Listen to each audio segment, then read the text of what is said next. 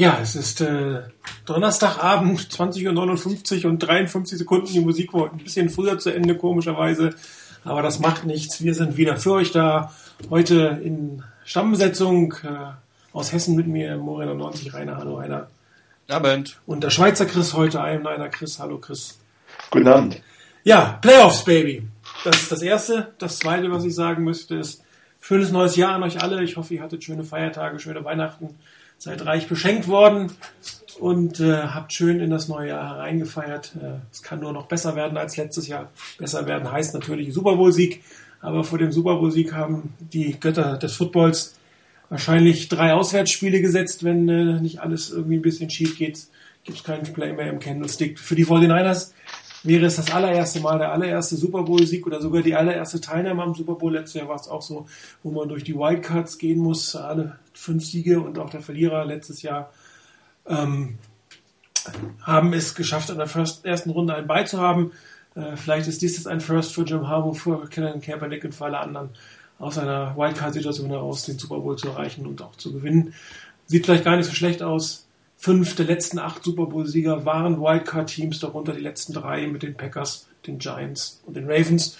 Und äh, damit wollen wir beginnen, allerdings mit einem Rückblick. Und zwar zumindest zunächst auf das Spiel gegen die Cardinals, was im ähm, Hinblick auf die Playoffs ähm, bedingt wichtig war. Man hat äh, den fünften Platz damit gesichert. Ob es im Endeffekt was gebracht hat, wird man hinterher sehen. Ähm, der Nummer 1 oder Nummer 2 Seed war ja leider weg, hauptsächlich, glaube ich, persönliche Meinung, durch die Niederlage gegen die Cardinals ein bisschen ärgerlich war. Aber darum soll es heute nicht gehen. Erstmal gegen die Cardinals. Ein super erstes Viertel, ein ziemlich gutes Ende des vierten Viertels und sonst ziemlich viel Müll mittendrin, meiner Meinung nach, oder Chris? Ja, diese bedingte Wichtigkeit, die du angesprochen hast, ich glaube, das hat das Spiel auch äh, ja, recht schwierig gemacht. Denn ähm, für die Cardinals ging es eigentlich noch um etwas. Auch wenn äh, sie Schützenhilfe brauchten und äh, die Saints dann relativ bald mal ähm, hochgeführt haben. Ich denke, das wird man irgendwo auch mitbekommen, dass, da, dass man da vermutlich nicht mehr, ähm, nicht mehr in die Playoffs kommt. Dann war für sie eigentlich noch das, wir wollen die Saison mit einem Sieg gegen die Niners abschließen. Für die Niners, ja, ob man jetzt Fünfter oder Sechster Seed ist, ich glaube eben wirklich wissen, ob was besser ist, werden wir kaum. Ähm, denn entweder äh, spielt man in Green Bay oder in Philadelphia und das sind beides Spiele, die man gewinnen kann und eigentlich mit dem, mit dem Kader, das man hat, auch Spiel gewinnen muss. Ich denke, das macht ja das Spiel zu einem schwierigen Spiel. Ansonsten, ich stimme dir sehr, äh, absolut zu. Das erste, äh, erste Viertel war wirklich, äh, wirklich stark. Also da hat man wirklich mal gesehen, ähm, eine explosive Offense, auch eine kreative Offense, die dann nicht plötzlich überkreativ werden wollte, ähm, man hat die Chancen genutzt, man hat das äh, Field Position Battle gegen die Cardinals klar gewonnen. Die Defense hat dominiert und ich meine, wenn man vier Viertel so äh, spielen könnte, dann ähm, ja, dann würde es ganz, ganz böse werden für die Cardinals. Ähm, 17-0 das, das, Quad, äh, das Viertel abgeschlossen und äh, ja, danach plötzlich eigentlich das, das Spielen eingestellt.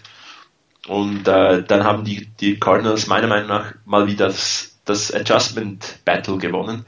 Also die haben die richtigen Anpassungen im, im Spiel gemacht, haben die Zone Defense der 49ers besser gelesen und dann haben sie auch die, ihre Punkte, ihre Yards gemacht und sind nochmals rangekommen, dass man am Ende dann noch nochmals die Möglichkeit hat, ja, zu reagieren und in kürzester Zeit, dass am Ende des vierten Viertels zweimal im Field Goal Nähe kam, ähm, war natürlich super. Ich hätte mir irgendwie gehofft und ich wünschte mir in, äh, in der Zukunft vielleicht dann auch, dass man solche Spiele gar nicht mehr eng werden lässt. Haben uns in der Halbzeitshow gesagt, eigentlich wäre es eine super Gelegenheit gewesen, um die, um die Halbzeit rum. Äh, mit dem letzten Drive wäre ein Touchdown schön gewesen, mit dem ersten Drive nochmals einen Touchdown machen. Ich glaube, wenn man da nochmals 14 Punkte rausholt äh, aus diesen zwei Drives, dann ist das Spiel vorbei und dann kommen die, äh, kommen die Cardinals auch nicht mehr zurück. So musste man am Ende nochmals hochfahren. Da vielleicht den Daumen hoch, dass man das geschafft hat, diesen, diesen Schritt nochmals zu machen, dass man dann nicht das Spiel einfach hergeschenkt hat, sondern die paar explosiven Plays, die man brauchte, noch geschafft hat.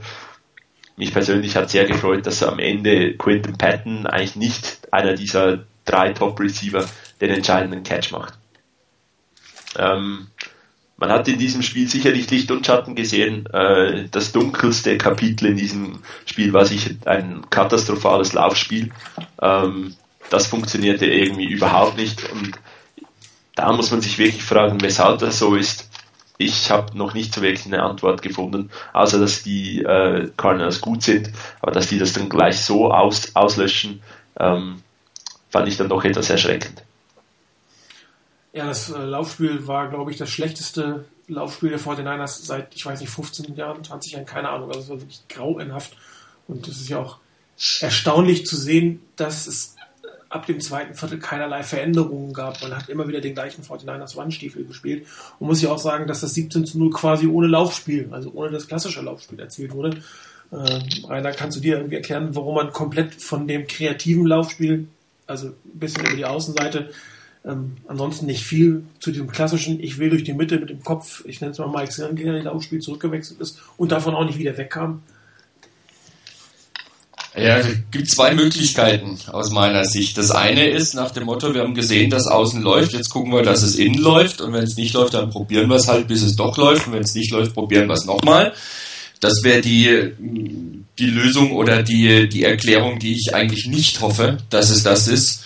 Ähm, die andere Geschichte fängt aber auch genauso an, nämlich nachdem man gemerkt hat, okay, das sind ein paar Plays, wo es ein bisschen kreativer wird, wo es ein bisschen anders wird, als man das vielleicht vorher gekannt hat und gesehen hat. Das funktioniert auch gerade die ersten paar Drives im ersten Quarter. Da waren doch schon ein paar ganz überraschende Sachen dabei. Alleine im ersten Drive, wenn du dir den anguckst, das war schon ein bisschen was anderes, als die Niners gezeigt haben. Und von daher vielleicht auch einfach der Punkt, dass die Niners gesagt haben nach einem Quarter, okay, das lief gut. Wir sind damit zufrieden mit dem, wie es war. Wir haben das ein oder andere mal ein bisschen angetestet, was wir vielleicht auch in den Playoffs dann bringen wollen. Und das reicht uns eigentlich. Also auch wirklich gesehen von dem Punkt her, es ist nicht zwingend notwendig, dass wir das Spiel gewinnen. Und vielleicht haben die Niners einfach über dieses erste Viertel ein so gutes Gefühl gehabt für sich, nach dem Motto, wir können das, wir, wir kriegen das hin und es läuft und jetzt brauchen wir nicht mehr, nicht mehr viel zu zeigen. Ähm, dazu passt eigentlich das, ähm, was Chris auch schon angesprochen hat, dass die Niners ganz am Schluss, als es drauf ankam, das Spiel dann vielleicht doch noch zu gewinnen. Und wenn es nur einfach das ist, um zu zeigen, hey, wir können das noch, dass die Niners da wieder hochgeschaltet haben, dass die ein paar Plays gemacht haben, die man ihnen so vielleicht in der Art nicht wirklich zugetraut hätte und dazwischen schlicht und ergreifend nur darauf gespielt haben, keine allzu schlimmen Verletzungen zu kassieren, nicht zu viel zu zeigen dem Gegner, ähm, nicht zu viel Andeutungen auch zu liefern, wie das jetzt weitergehen könnte in den Playoffs, sondern dass man gesagt hat, wir haben ein gutes Gefühl, das passt so, wie das gelaufen ist, ja, ist für uns in Ordnung. Ich persönlich hoffe, dass es das war. Denn wenn das wirklich so war, dass die Niners einfach sich ein Stück zurückgenommen haben in dem, im zweiten, dritten und weite Strecke vom vierten Quarter und dann am Schluss nochmal hochgeschaltet haben. Vielleicht auch, um einfach mal zu sehen, wie ist das denn, wenn wir da nochmal auf Punkte gehen wollen? Kriegen wir das nochmal hin? Schaffen wir das nochmal? Und sie haben es geschafft. Und wenn sie damit zufrieden sind und dann sagen, ja, ist alles das so gelaufen, wie wir es wollten. Wir haben das Spiel gewonnen. Wir gehen mit einem guten Gefühl in die Playoffs hinein. Wir konnten sowieso, mussten damit rechnen, dass wir nicht auf Nummer eins oder auf Nummer zwei sind. Ähm, also von daher eigentlich alles richtig gemacht von meiner Seite. Und wie gesagt, wenn wir das wirklich dann auch in den Playoffs sehen, was sie angedeutet haben, einwandfrei. Ja, die Frage ist natürlich, warum zeigen sie überhaupt Dinge, die sie vorher noch nicht gezeigt haben? Da kann man natürlich sagen. Äh, habe ich, hab ich, wenn ich ganz kurz da einhängen darf, das habe ich in dem im Thread auch irgendwo in einem der Threads schon mal geschrieben. Es kann einfach ganz, oder ich kann mir das ganz gut vorstellen, dass die Niner schlicht und ergreifend unter Wettkampfbedingungen das eine oder andere testen wollten, weil das auch nochmal eine ganz andere Geschichte ist. Das kannst du so nicht simulieren in der, im Training. Und ich kann mir gut vorstellen, dass die Niners das eine oder andere einfach wirklich in dem Spiel gegen eine wirklich starke Defense und die Defense der Cardinals ist nun wirklich nicht äh, eine, die einfach so dahergelaufen kommt. Gegen so jemanden im Wettkampf das zu probieren, ist was anderes als Training. Deshalb zeigt man ein bisschen was, guckt ein bisschen was, deutet ein bisschen was an. Das ist der eine Punkt. Und der zweite Punkt ist der, nachdem man äh, den Gegnern sagt, so, Jetzt habt ihr noch ein bisschen mehr drüber nachzudenken. Ja, jetzt ist das gekommen. Jetzt überlegt mal, was jetzt noch alles kommt. Wir können, wenn wir wollen. Und vielleicht ist das auch mit ein Grund gewesen, warum man über weite Strecken nichts gezeigt und dann doch mal wieder was gezeigt hat. Oder am Anfang. Ja, ich finde es äh, ehrlich gesagt ein bisschen komisch, muss ich sagen, weil sie haben Dinge gezeigt, die wirklich erfolgreich gegen eine sehr gute Defense waren. Ähm, die man auch durchaus gegen ein wirklich schlechteres Packers-Team testen könnte unter Realbedingungen, weil die nun lange nicht die Qualität gehabt haben. Und die Packers haben schon genug, auf das sie sich vorbereiten müssen, nachdem sie einmal durch die Read Option einmal durch die Luft geschlagen wurden. Die haben schon genug zu denken. Jetzt hat man zwei Sachen ausgepackt, ähm, wo man schon äh, nochmal, auch wenn es nicht viel ist, ein bisschen Filmmaterial zur Verfügung gestellt hat. Allein die Tatsache, dass man bereit ist, äh, zwei Wide Receiver ähm, Endarounds hintereinander zu laufen. Das sagt ja schon viel aus. Und äh, alleine dieser Effekt, dieser der Überraschung äh, ist quasi weg, indem du es schon gezeigt hast, dass du zweimal einander bereit bist zu machen. Auch diese ganzen Geschichten, also dieses massive Nutzen von Off-Balance Offense Line, wozu, was nachher zu dem, zu dem äh, Catch von Joe Staley geführt hat. Ich habe den auch vorbereitet, weil ich den wirklich interessant fand, dieses Play. Ähm, da hat man wirklich gezeigt, okay Leute, ihr müsst darauf achten, wo ist das Center, wo ist das Center, wo ist das Center. Und äh, das haben die Packers jetzt auch schon gesehen. Und die 49ers haben das vorbereitet in diesem Spiel. Ich meine, so ein Spielzug kommt ja nicht aus der Luft von irgendwoher. Der ist mehrfach durch, durch, durch Aufstellungen vorbereitet worden. Und auch das hat man im Prinzip den Packers gezeigt. Und äh, es wundert mich schon wirklich, dass man hier so zwei, drei Sachen ausgepackt hat, um die live zu testen, direkt vor den Playoffs. Ähm, um dann hinterher wirklich in der Mitte ein, absolut schlimmes Spiel abzuliefern, um es mal so auszudrücken, wo man dann fast das Gefühl hat, ist völlig egal, ob wir verlieren. Und ich weiß nicht, wenn man vielleicht zehn oder zwei Touchdowns zurückgelegt, zehn Punkte oder zwei Touchdowns zurückgelegt hätte, ob die 49ers da noch den Ehrgeiz gesessen hätten, dieses Spiel zu gewinnen. Aber er hat man es gemacht, hat wieder ein Element mehr gezeigt, was man vorher noch so nicht hatte, äh, mit diesem Pass auf Quinton Patton. Auch den habe ich nochmal vorbereitet. Und ähm, ganz nachvollziehen kann ich es nicht ähm, warum man im Prinzip 16 Saisonspiele ziemlich einen äh, konservativen Kram spielt und jetzt zeigt, ich kann es doch anders. Die Packers haben genug, auf was sie sich vorbereiten können. Die haben jetzt äh, dreimal in Folge gegen die 49ers verloren, zwar mit dem gleichen Quarterback und äh, die, deren Preparation ist schon, wenn die sich auf diese beiden Sachen konzentriert hätten, wäre ein neues Element nochmal ein bisschen spannender gewesen, meiner Ansicht nach. Aber äh, ja, wenn ich vielleicht ganz kurz, hat schon einen Plan, so ist es nicht. Genau, das ist eigentlich der Punkt, den man über die ganze Saison teilweise sich sagen kann. Ähm, ist da ein Plan dahinter, dann ist das absolut okay. Ähm, und ich glaube immer noch fest daran, dass die 49ers mit Jim Harbour ähm, einen Plan haben. Und was dann genau geplant ist und auf, auf was sie sich dann, mit was sie sich auf was vorbereiten, das wissen wir dann meistens erst irgendwie ziemlich spät. Also es kann jetzt beispielsweise sein, dass sie genau mit, um diese Gedanken, die auch wir ein bisschen haben, ähm, was, was soll man aus diesen Plays, die plötzlich in Woche 17 in einem Spiel, eben ich sag, wo, wo man, wo es für die 49ers nicht um wahnsinnig viel ging. In fünfter oder sechster Seed, das ist ein Auswärtsspiel, ähm, ist ja nicht mehr wahnsinnig äh, entscheidend. Ähm, weshalb packt man das da aus? Ich, es würde mich vielleicht gar nicht wundern, wenn, wenn in den ganzen Playoffs kein Endround kommt aber vielleicht jedes Team überlegt sich jetzt ein bisschen, ähm, ja, da, darauf muss ich sich auch noch vorbereiten. Kann ein, kann ein Plan sein. Es kann sein, dass wir wirklich eine, ähm, eine Flut von diesen Plays, von so explosiven, kreativen Plays jetzt in den Playoffs ähm, dann sehen werden. Und ähm, wenn, die, wenn die dann immer noch genauso gut funktionieren, wie sie jetzt funktioniert haben, dann ähm, hatten die Defenses auch nicht genug äh, Material, um, um sich da darauf vorzubereiten. Ich glaube, irgendwo ähm, der, den Punkt, den Rainer angesprochen hat, ähm, Test auf Wettkampflevel gegen eine Defense, die nicht irgendwie im Training selber noch etwas ausprobieren muss, sondern wirklich ähm, Real Life das, äh, das dann hat, ähm, war, denke ich, ist, oder ist der ähm, überzeugendste Grund für mich jetzt momentan, dass man das einfach mal versucht hat. Danach ich glaube, die Situation hätte man nicht zugelassen, dass man wirklich zu weit nach, äh, hinten gelegen ist. Ich glaube, so wie, wie sie am Ende hochgeschaltet haben, äh, hochgeschaltet haben, wenn jetzt die, äh, die Cardinals plötzlich noch besser ins Spiel gewesen wären, vielleicht eben dann einen Touchdown vorne gelegen hätten, dann hätte man vermutlich schon früher begonnen, das, das Spiel ähm, wieder ausgleichen zu wollen, als dass man irgendwie sich dann völlig dem ergeben hätte. Ähm, so, so konnte man einfach etwas verwalten. Was ich, was auch, oder was ich nicht ganz verstand, war, dass man wirklich so häufig die, den, den Ansatz der Offens gewechselt hat. Das haben die Kommentatoren ja ein paar Mal gesagt, dass man irgendwie, äh, dass die Defense an die Seitenlinie geht, sich irgendwie über das Vergangene jetzt unterhält und dann kommt die 49ers Offense und macht wieder etwas total anderes. Ich denke, da waren teilweise auch etwas abrupte Wechsel vom, von der Idee, was, was man hatte, äh, dabei. Ja, wobei das Laufspiel durch die Mitte tatsächlich irgendwie immer das gleiche war. Da hat man überhaupt nichts Neues gemacht. Und ähm, was mich dabei gestört hat, ist, dass man es mit Gore gemacht hat. Dann hätte man einen der anderen Running Backs hinten hinstellen sollen. Man hat, ich hatte ähnlich den Eindruck, dass man Frank Gore seine 10.000 Yards geben wollte, sonst hätte man das vielleicht alles ein bisschen anders gespielt. Und auf der anderen Seite weiß man da nicht, dass Frank Gore durchaus frustriert werden kann, wenn es solche Spiele gibt, wo er kaum Carries kriegt, wo er kaum ähm, Yards machen kann. Und dann hätte ich mir vielleicht, wenn ich ihn sowieso irgendwie schonen will oder das, das Running Game nicht in den Vordergrund stelle, dann äh, gebe ich ihm einen Ceremonial Touch am Anfang oder am Ende, vielleicht einen Touchdown, Goal-Line Carry oder so, aber lass sonst die anderen Running Backs in irgendeiner Form mal ein und versuche da nicht noch äh, meinen, meinen Starting Running Back zu frustrieren und den Verletzungen auszusetzen, der Gefahr auszusetzen, die natürlich immer da ist.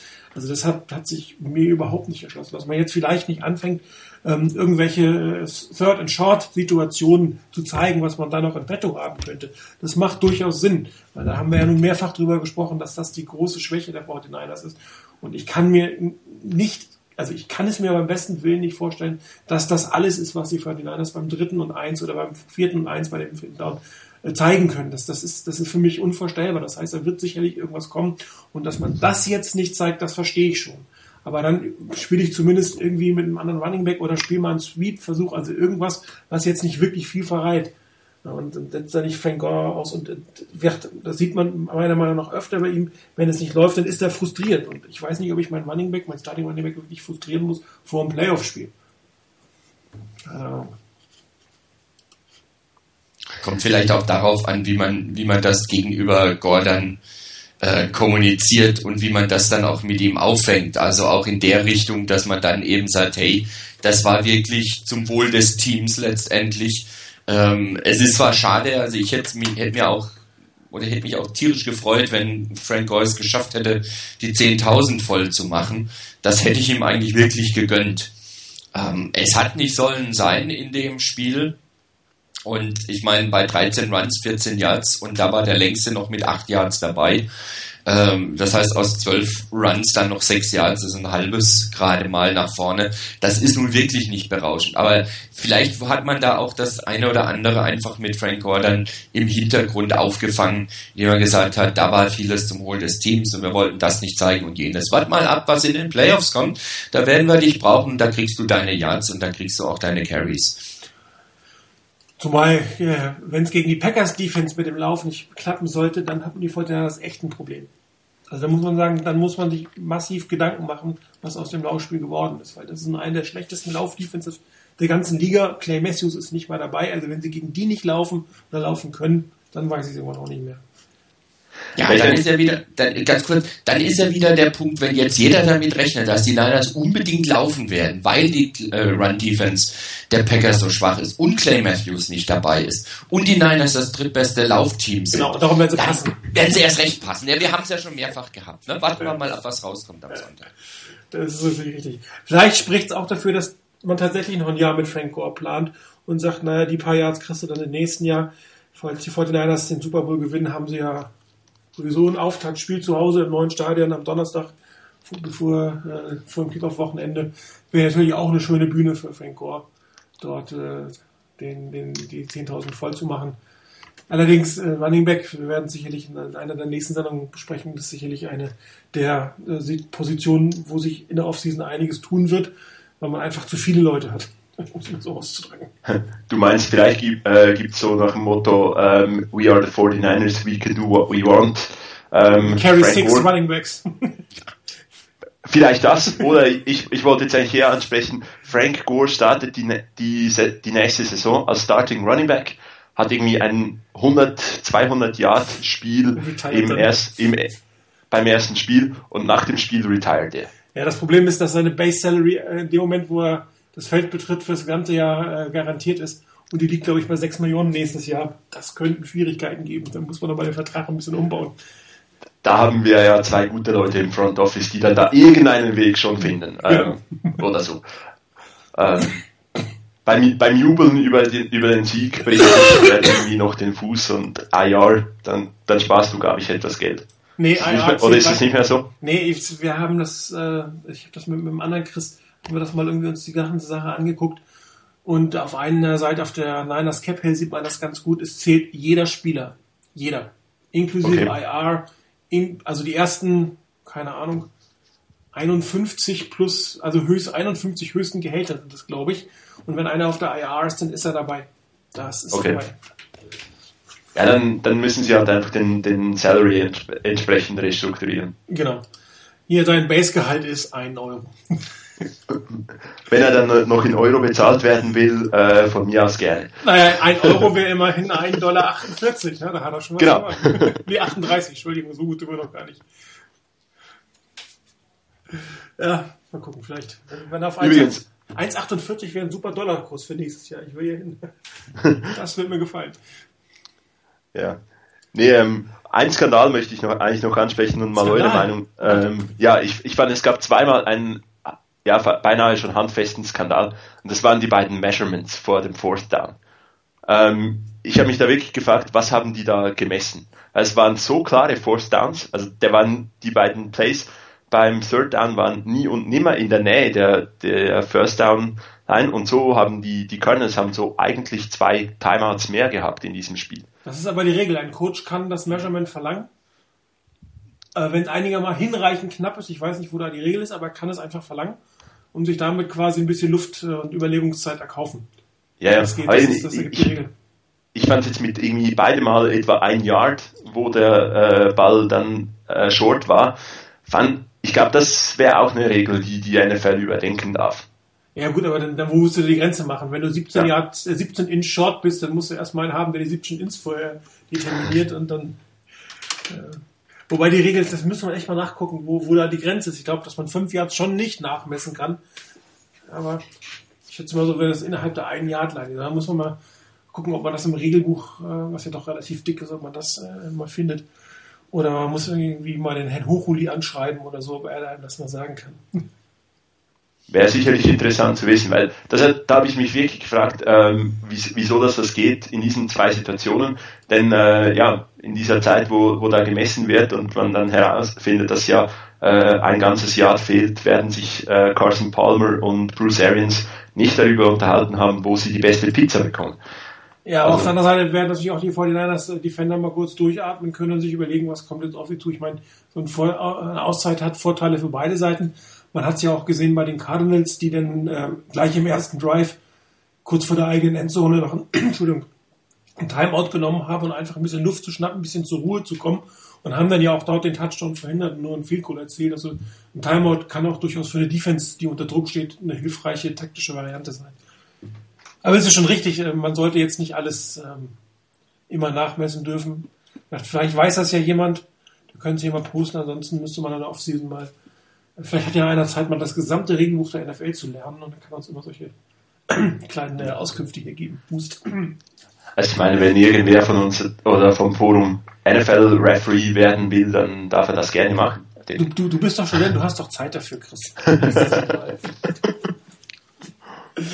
ja, ähm, ansonsten, ähm, was relativ schön war, waren die beiden Touchdowns, muss man sagen. Also die sind wirklich schön gelungen, schön rausgespielt wo man in der Lage war, ähm, Vernon Davis tatsächlich ungedeckt in die Endzone zu bekommen. Ich bin immer noch erstaunt, wie sowas funktionieren kann. Auf der anderen Seite haben die Fortinanders ja auch so einen Touchdown kassiert. Und äh, der Ball auf äh, einen von Boden, der hat ja schon fast so deinen, äh, ne, deinen Fade-Charakter gehabt. Fast. Genau, ja. Also es war jetzt da, glaube ich, nicht ganz so der, der klassische äh, Backshoulder Fade, aber ähm, war wirklich ein tolles Play. Wie auch der, der erste. Man hat den, das Play eigentlich zweimal versucht. Beim ersten Drive war es auf Davis und dann beim Touchdown von, von Bolden. Ähm, ja, das, es sind super Plays gewesen. Hat mir gefallen. Ja, andere Seite des Balls gehen wir vielleicht kurz, ähm, die von Niners haben jetzt, ich glaube, 755 Passyards in zwei aufeinanderfolgenden Spielen kassiert. Das haben sie seit ich glaube, zehn Jahren nicht mehr gehabt. Und unter Jim Harbaugh schon gar nicht. Doch sicherlich ein ähm, bisschen äh, mulmiges Gefühl, wenn man gegen Packers mit äh, Rodgers im Kopf wieder antreten muss, oder, Rainer? Ja, also so wirklich beruhigend ist es nicht, weil ähm, ob das jetzt einfach nur dem geschuldet ist, dass man da nicht zu viel zeigen wollte und gesagt hat, lass die mal Yards machen, Hauptsache sie machen keine Punkte oder nicht so viele Punkte, ähm, oder ob das jetzt eine echte Schwäche ist, das wird sich dann rausstellen, wenn es wirklich um die Wurst geht, sprich am Sonntag. Ähm, und dann müssen wir mal gucken, ob die Niners genauso agieren wie gegen die Cardinals und ob sie auch wieder so viele Yards kassieren. Das kann natürlich passieren gegen einen Rogers und ich habe es heute schon geschrieben auf dem Board. Mich, ähm, mich stört fast noch mehr als die Rückkehr von Rogers, dass ein Randall Cobb zurück ist. Weil der kann den Niners also richtig wehtun oder generell dem Gegner richtig wehtun. Ähm, und von daher Rogers und Cobb zurück, das ist eigentlich nicht ganz so das, was ich mir erhofft hatte. Ähm, obwohl ich trotzdem denke, dass die Niners stark genug sind, das Spiel zu gewinnen. Also das unabhängig davon. Gut, na, kommen wir nochmal auf die letzten beiden Wochen zurück. Ähm, woran lag es denn eurer Meinung nach, dass ähm, die Fortinanders da so anfällig waren? Ich meine, Matt Ryan, klar, super Quarterback ähm, mit Roddy White, der auch alleine ohne Julio Jones gute Leistung bringen kann. Carson Palmer ist sicherlich jetzt auch nicht der schlechteste Quarterback. Ähm, Fitzgerald hatte jetzt nicht so den Tag, aber er hat den Ball gut verteilt. Ähm, Liegt es an der am fehlenden Pass Rush eurer Meinung nach oder an der Qualität der Cornerbacks? Also meiner Ansicht nach hat gerade schon Main Bock nachdem er den Vertrag äh, unterschrieben hat, ein bisschen nachgelassen. Ja, ähm, ich kurz Gedanken machen. Ähm, ich sollte euch die Fragen denke, nächstes Mal vorher aufschreiben, oder?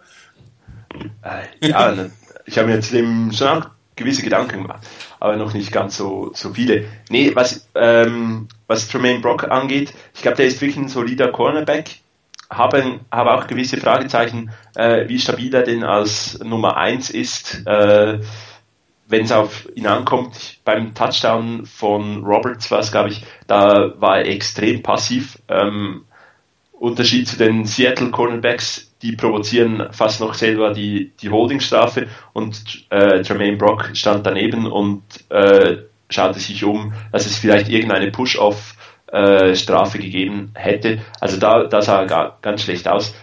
Ähm, ich hoffe auch ein Stück weit, dass äh, der fehlende Pass Rush ein bisschen mit dem zu tun hat, dass man sich sagte, nicht allzu viel äh, zeigen mit, äh, ich glaube, man hat auch in diesem Spiel wenig mit diesen Stats, mit den, äh, dass man sich kreuzt an, an der D äh, bei der D-Line gearbeitet und so ein bisschen einfach wir machen mal Druck, dass etwas Druck da ist, aber so richtig, richtig Druck machen wir nicht.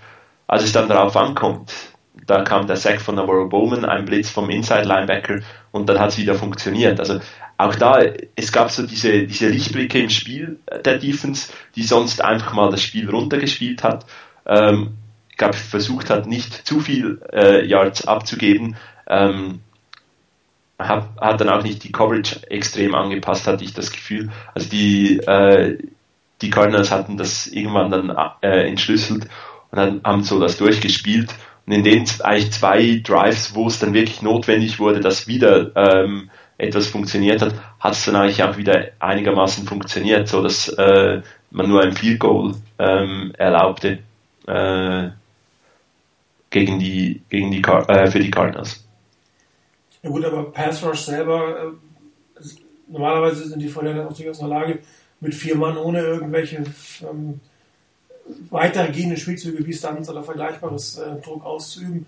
Das hatte ich jetzt äh, am Wochenende nicht so den Eindruck, dass dann wirklich mit vier Mann konsequent äh, passen kam oder Druck gesetzt werden konnte. Oder habe ich es falsch gesehen, einer? Nö, also ich habe das Spiel nebenbei jetzt gerade laufen, hat gerade eben auch eine Szene. Ähm, da lief das ganz gut, da war einigermaßen, äh, kam zumindest Druck, aber relativ spät erst, sodass Carsten ein paar Mal den Ball noch ange angebracht hat.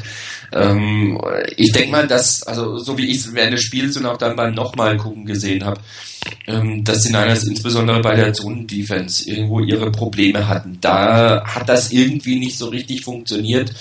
Ähm, da den, den Cardinals die Räume eng zu machen. Und beim Pass Rush hat man teilweise wirklich auch nur drei Mann gehabt im Pass Rush.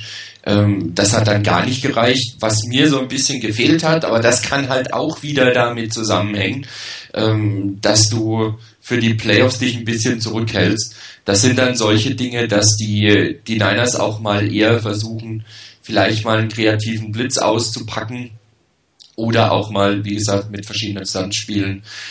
Irgendwas in der Richtung. Da haben die Niners, habe ich so das Gefühl, doch ein bisschen eher konservativer gespielt und wirklich nur drauf geguckt. Lass die nicht zu viele Punkte machen, lass die ruhig Yards machen, ist nicht weiter schlimm. Ähm, und bei den Punkten, ja, vielleicht kann man ja auch dann wieder ein bisschen hochschalten, wenn es irgendwie notwendig sein sollte. Das haben die, haben die ähm, Niners eigentlich ganz gut hingekriegt, dass sie am Schluss in der Lage waren, das Spiel zu gewinnen. Und wirklich die ganz großen Chancen, dass sie da mehr machen, ähm, hat man bei den Cardinals auch nicht gehabt. Sie hatten zwar zwei verschossene Field Goals, ähm, das hätte dann aber auch nur zum Unentschieden gereicht, so in der Art. Also von daher, ich glaube, die Niners waren einfach nicht oder haben nicht die Notwendigkeit gesehen, wirklich viel, viel mehr zu machen. Aber was man gesehen hat, ist, wenn der Pass, Pass Rush nicht kommt, dann äh, sieht es hinten nicht mehr ganz so rosig aus. Ähm, die 49ers haben sehr viele Yards abgegeben, ähm, obwohl man mit sieben oder acht Leuten hinten in der Coverage stand, weil durch den fehlenden Druck Carsten Palmer dann doch ähm, den einen oder anderen gefunden hat. Und man mag nur halten von ihm, was man will, aber Football spielen kann er schon einigermaßen gut und deine Pässe ähm, kommen auch teilweise Millimeter genau. Und dein Receiver, der hat es auch geschafft, verschiedene Receiver in diese Spiele einzubinden. So eine der, der Stärken von, von Carsten Palmer, meiner Meinung nach. Dann 1, 2, 3, 4, 5, 6, 7, 8, 9, 10 Ballempfänger, glaube ich, im Laufe des Spiels gewesen. Ähm, wirklich gut verteilt und ähm, es war halt meistens dann der Fall, wenn, wenn der Pass Rush zu spät äh, einsetzte. Und ähm, das ist natürlich etwas, was mit dem Aaron Rodgers auf gar keinen Fall passieren darf. Also wenn du dem die Zeit gibst, dann, dann zerlegt er dich massiv noch mehr, als es äh, ein Carson Palmer tun wird. Und äh, da wird sicherlich im Pass Rush mehr kommen müssen, definitiv, als, als äh, gegen die äh, Cardinals jetzt, aber auch gegen die Falcons war das mit dem Pass Rush schon nicht so das, wie ich es mir eigentlich von, den anders wünschen würde, wie es notwendig ist. Und ähm, ein bisschen so der, der Effekt, den wir auch letztes Jahr kurz vor den Playoffs hatten, dass da der Pass Rush nicht mehr ganz so funktioniert hat, wie man sich wünschen würde. Ich hoffe, das ist jetzt kein, äh, kein systematisches Problem. Ich meine, man hat ja jetzt dieses Jahr gerade die D-Line mehr rotieren lassen als, als die letzten Jahre und da sollte das hoffentlich ähm, nicht so sein, dass das die Jungs am Ende völlig äh, überarbeitet sind, wenn es in die Playoffs geht. Das Schlimmste, was hier passieren kann. Also den Pass versprochen die Fortinanders, äh, weil so gut spielen in die Cornerbacks zurzeit doch nicht, meiner Meinung nach, dass, dass sie ähm, es mit, mit Top Receiver und Top Quarterback ganz alleine aufnehmen können. Man hat auch gesehen, dass, dass die, die Zonenverteidigung ganz bestimmte Schwachstellen hat. Das sind eigentlich immer die gleichen Schwachstellen bei den Fortinanders. Das sind so drei, vier Punkte, wo man, wenn man klassisch aus der Pocket herauspasst, wo man äh, genau zwischen zwei oder drei Leute wirft und dann, wenn der Punkt getroffen wird, sieht man ja auch, nützen dir die drei Defender nichts, wenn, wenn sie alle quasi eine andere Zone haben und dann zu diesem einen Punkt nicht rechtzeitig kommen. Du hast eben ganz aus meiner Sicht ganz wichtigen Punkt angesprochen, ähm, nämlich mit der Rotation in der D-Line gerade. Wir hatten das ja letzte Saison, dass wir da auch ähm, gesagt haben, da wurde zu wenig oder die letzten zwei Jahre, dass zu wenig rotiert wurde und dann irgendwo vielleicht auch einfach die Kraft irgendwann doch mal ausging bei den Spielern. Jetzt hat man das gerade in letzter Zeit ein bisschen häufiger gemacht. Das kann durchaus ein Grund sein dafür, dass das mit dem Pass Rush nicht so ganz hingehauen hat, wie man das eigentlich sich vorstellt normalerweise ist aber letztendlich unter Umständen genau das Richtige oder die richtige Lehre, die man gezogen hat aus den letzten, aus den letzten Jahren, dass man gesagt hat, wir rotieren mehr, als wir letzte Saison rotiert haben. Zumindest gefühlsmäßig würde ich das sagen. Ich habe es jetzt nicht anhand der Snap-Zahlen überprüft. Aber rein gefühlsmäßig würde ich wirklich sagen, die Niners haben mehr rotiert als letztes Jahr und, und vorletztes Jahr. Und vielleicht auch einfach daraus gelernt, um zu sagen, wir brauchen unsere Starter, wir brauchen die frisch, einigermaßen frisch in den Playoffs. Das heißt, wir geben denen in den Spielen, wo es jetzt noch für uns zwar schon noch um was geht. Es war ja klar, eins von beiden Spielen muss gewonnen werden, dass du in die Playoffs kommst. Ähm, aber wir geben denen trotzdem ein paar Pausen mehr, so dass wir die in den Playoffs dann wieder frischer haben.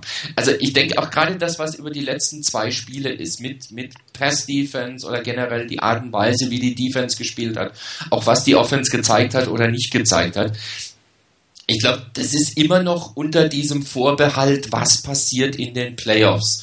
Und so richtig die Hosen runterlassen müssen die Niners, glaube ich, am Sonntag. Ich hoffe, sie, äh, sie erfrieren sich nicht den Hintern dann, aber irgendwo müssen sie am Sonntag dann mehr zeigen.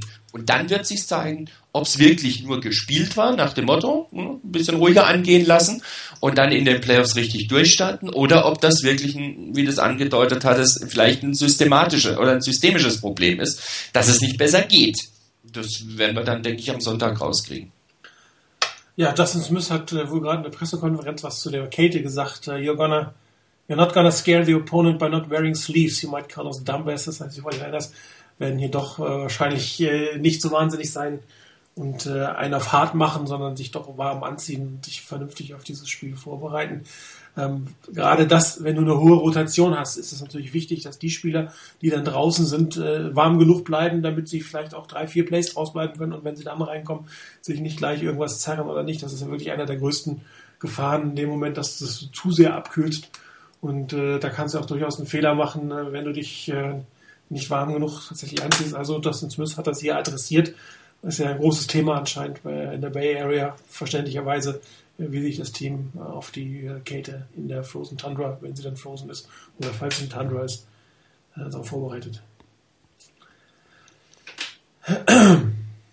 ja. Ähm, wollen noch was zum Falcon-Spiel machen? Oder ist das für euch schon zu weit weg? Also schon weit weg. Weit weg. Ist schon weit weg. Es war gewonnen, es war ein super Ende von Navarro Bowman. Klasse Ende fürs Candlestick. Das soll jetzt, glaube ich, für das Spiel gewesen sein, oder? Ja, vielleicht eben noch mal zu, zum, zur Diskussion über den Pass Rush von vorhin. Ich glaube, die, äh, die, die, äh, wie heißt die? Die Panthers haben es ganz gut gezeigt, wie man dann Druck machen könnte gegen die, äh, gegen die Falcons.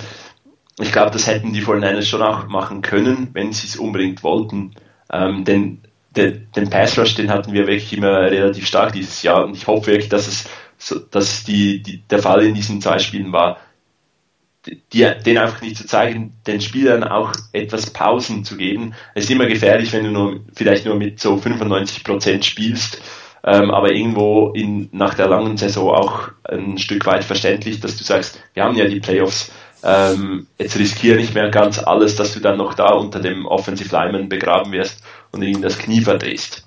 Ist immer gefährlich, wir wissen es nicht genau und ich denke, Tim Harbour wird auch äh, vielleicht frühestens in seinen zweiten Memoiren dann zu dem Stellung nehmen. Äh, von daher, die Wahrheit liegt dann am Sonntag auf dem Platz. Jui, 5 Euro ins Phrasenschwein.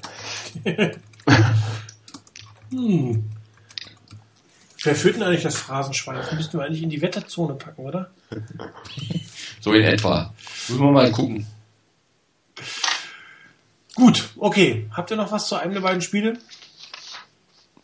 Nö, außer dass die Niners beide gewonnen haben. Yeah. Und in den Playoffs sind. Das ist doch mal gut. Das ist hervorragend. Das ist, glaube ich, das Wichtigste überhaupt. Ähm, wie sie da reingekommen sind, machen wir gleich nochmal ähm, im Thema der Woche mit dem ersten Season-Rückblick. Ich habe jetzt aber doch noch zwei Spielezüge vorbereitet. Es war relativ spät, dass der Coaches-Film zur Verfügung stand, aber ähm, durch die ganzen Feiertage hatte ich doch ausreichend Zeit. Ihr hattet euch ein Play von äh, Quinton Patton gewünscht. Das habe ich natürlich auch dabei. Ich fange aber an mit dem für mich wirklich äh, interessantesten Spielzug. Das war der, der Catch of Joe Staley. Ich habe das vorhin schon gesagt, dass die 49ers hier das Spiel, den Spielzug lange vorbereitet haben durch verschiedene Formationen. Ähm, einmal hat man zum Beispiel gesehen, dass äh, rein formal ähm, Vernon Davis auf der Tackle-Position gestanden hat und äh, da quasi der eigentlich etatmäßige Left Tackle äh, an der anderen Position stand. Das hat Tönnies Ragusa relativ gut erklärt, denn er immer sagte, bei solchen Formationen muss man sich angucken, wer ist denn eigentlich der Center und nicht der Center, der den Ball snappt, sondern der Center der Line, wie sie aufgestellt ist, damit du weißt, was passieren kann. Und äh, genau dieses, äh, dass man gucken muss, wer ist der Center, wer ist eligible, das äh, machte dieses Play aus. Das ist die Antwort Nummer 37, ist es da? Ist da. Ja. Wunderbar. Bei diesem Spielzug haben sich äh, Joe Staley und 67 äh, ist äh, Kilgore, glaube ich, ne?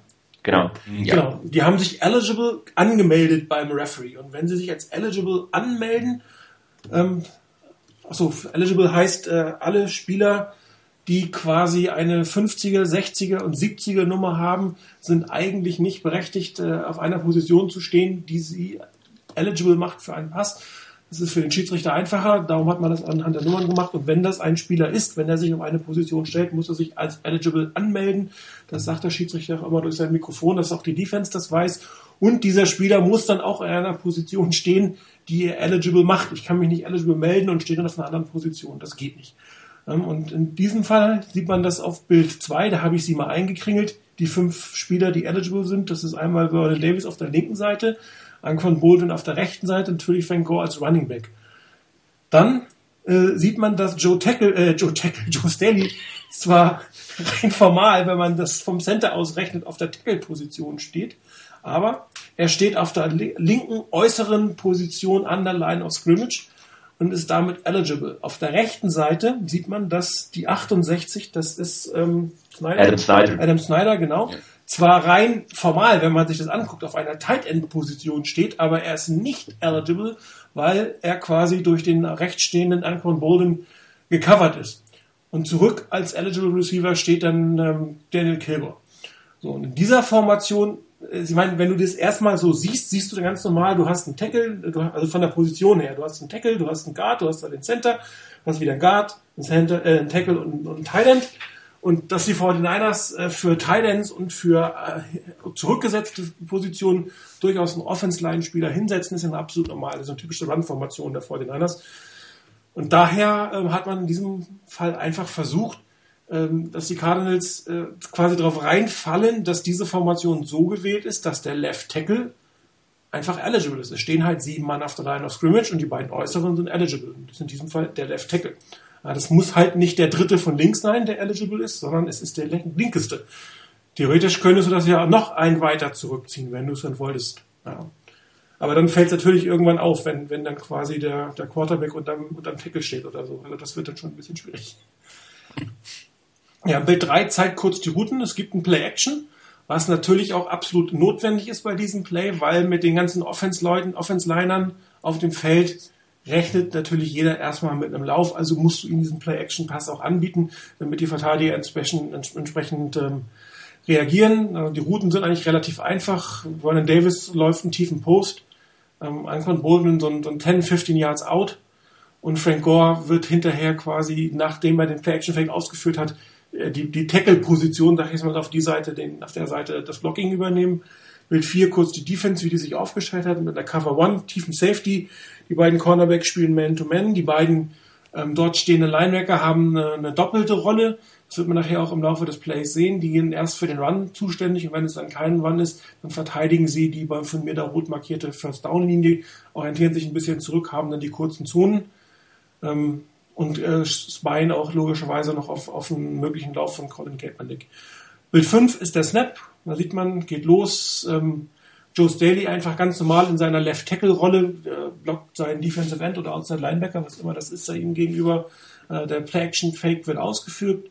Im Bild 6 habe ich nochmal hingeschrieben oder nochmal gemacht, Adam Snyder in der Tackle-Position, weil er ein ineligible ähm, ist, darf er beim Blocken nicht über, ich glaube, ein Jahr hinausgehen mhm. oder zwei Jahre. Ein Jahr ist es, glaube ich. Ein. Jahr über deiner Scrimmage, mehr darfst du nicht. Er muss natürlich aufpassen, dass er sein Blocking genau so aufbaut, dass er da nicht rübergeht. Ähm, aber die 49ers haben hier eher so die Tendenz, wirklich mit relativ vielen Leuten äh, eine vernünftige Box aufzubauen. Für den Gegner sieht das so aus, als wenn es um zwei Receiver geht.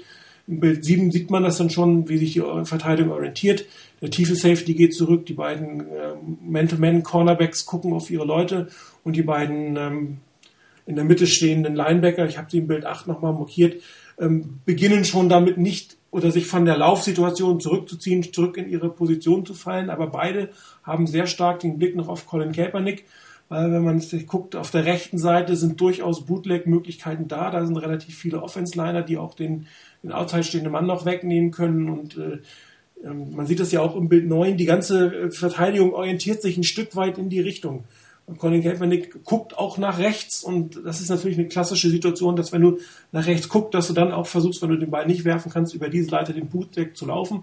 Oder es sogar ein designter Run zu der Seite ist und drei Verteidiger gucken in die Richtung. Äh, Vernon Davis selber läuft logischerweise deswegen ein Post, weil er erstmal seinen eigenen Mann mitzieht und hinterher noch den Deep Safety ähm, beschäftigt. Er läuft also zwischen die beiden, sodass die beide in eine Double Coverage gehen werden. Äh, Im Bild 10 sieht man dann, dass äh, Joe Staley langsam anfängt, seinen Block zu verlassen. Frank Gore übernimmt quasi, er steht in der Position, dort den ähm, auf herankommenden Verteidiger zu übernehmen. Der andere ähm, Verteidiger wird in der Double Team genommen, weil natürlich braucht auf der Seite dann schon ein paar dicke Leute, wenn da ein Frank Gore sonst alleine den Pass Rush ähm, abverteidigen muss. Im Bild 11 äh, sieht man dann langsam, wie es sich, in welche Richtung es sich entwickelt, wie auch die Verteidiger reagieren, sprich die Man-to-Man-Coverage zu ihren Leuten, der, der Cornerback, äh Quatsch, der Safety kommt ein Stück weit nach vorne, alle anderen orientieren sich auf die Seite, in die sich Colin Kaepernick auch bewegt. Also er bewegt sich auch wirklich ein Stück weit nach rechts von seiner, seiner ganzen Körperhaltung her. Und das Rote habe ich mal eingezeichnet, das ist so die Targetzone, wo der Ball dann irgendwann hingehen soll. Und der ist natürlich auch, wenn man sich die Coverage anguckt, völlig frei.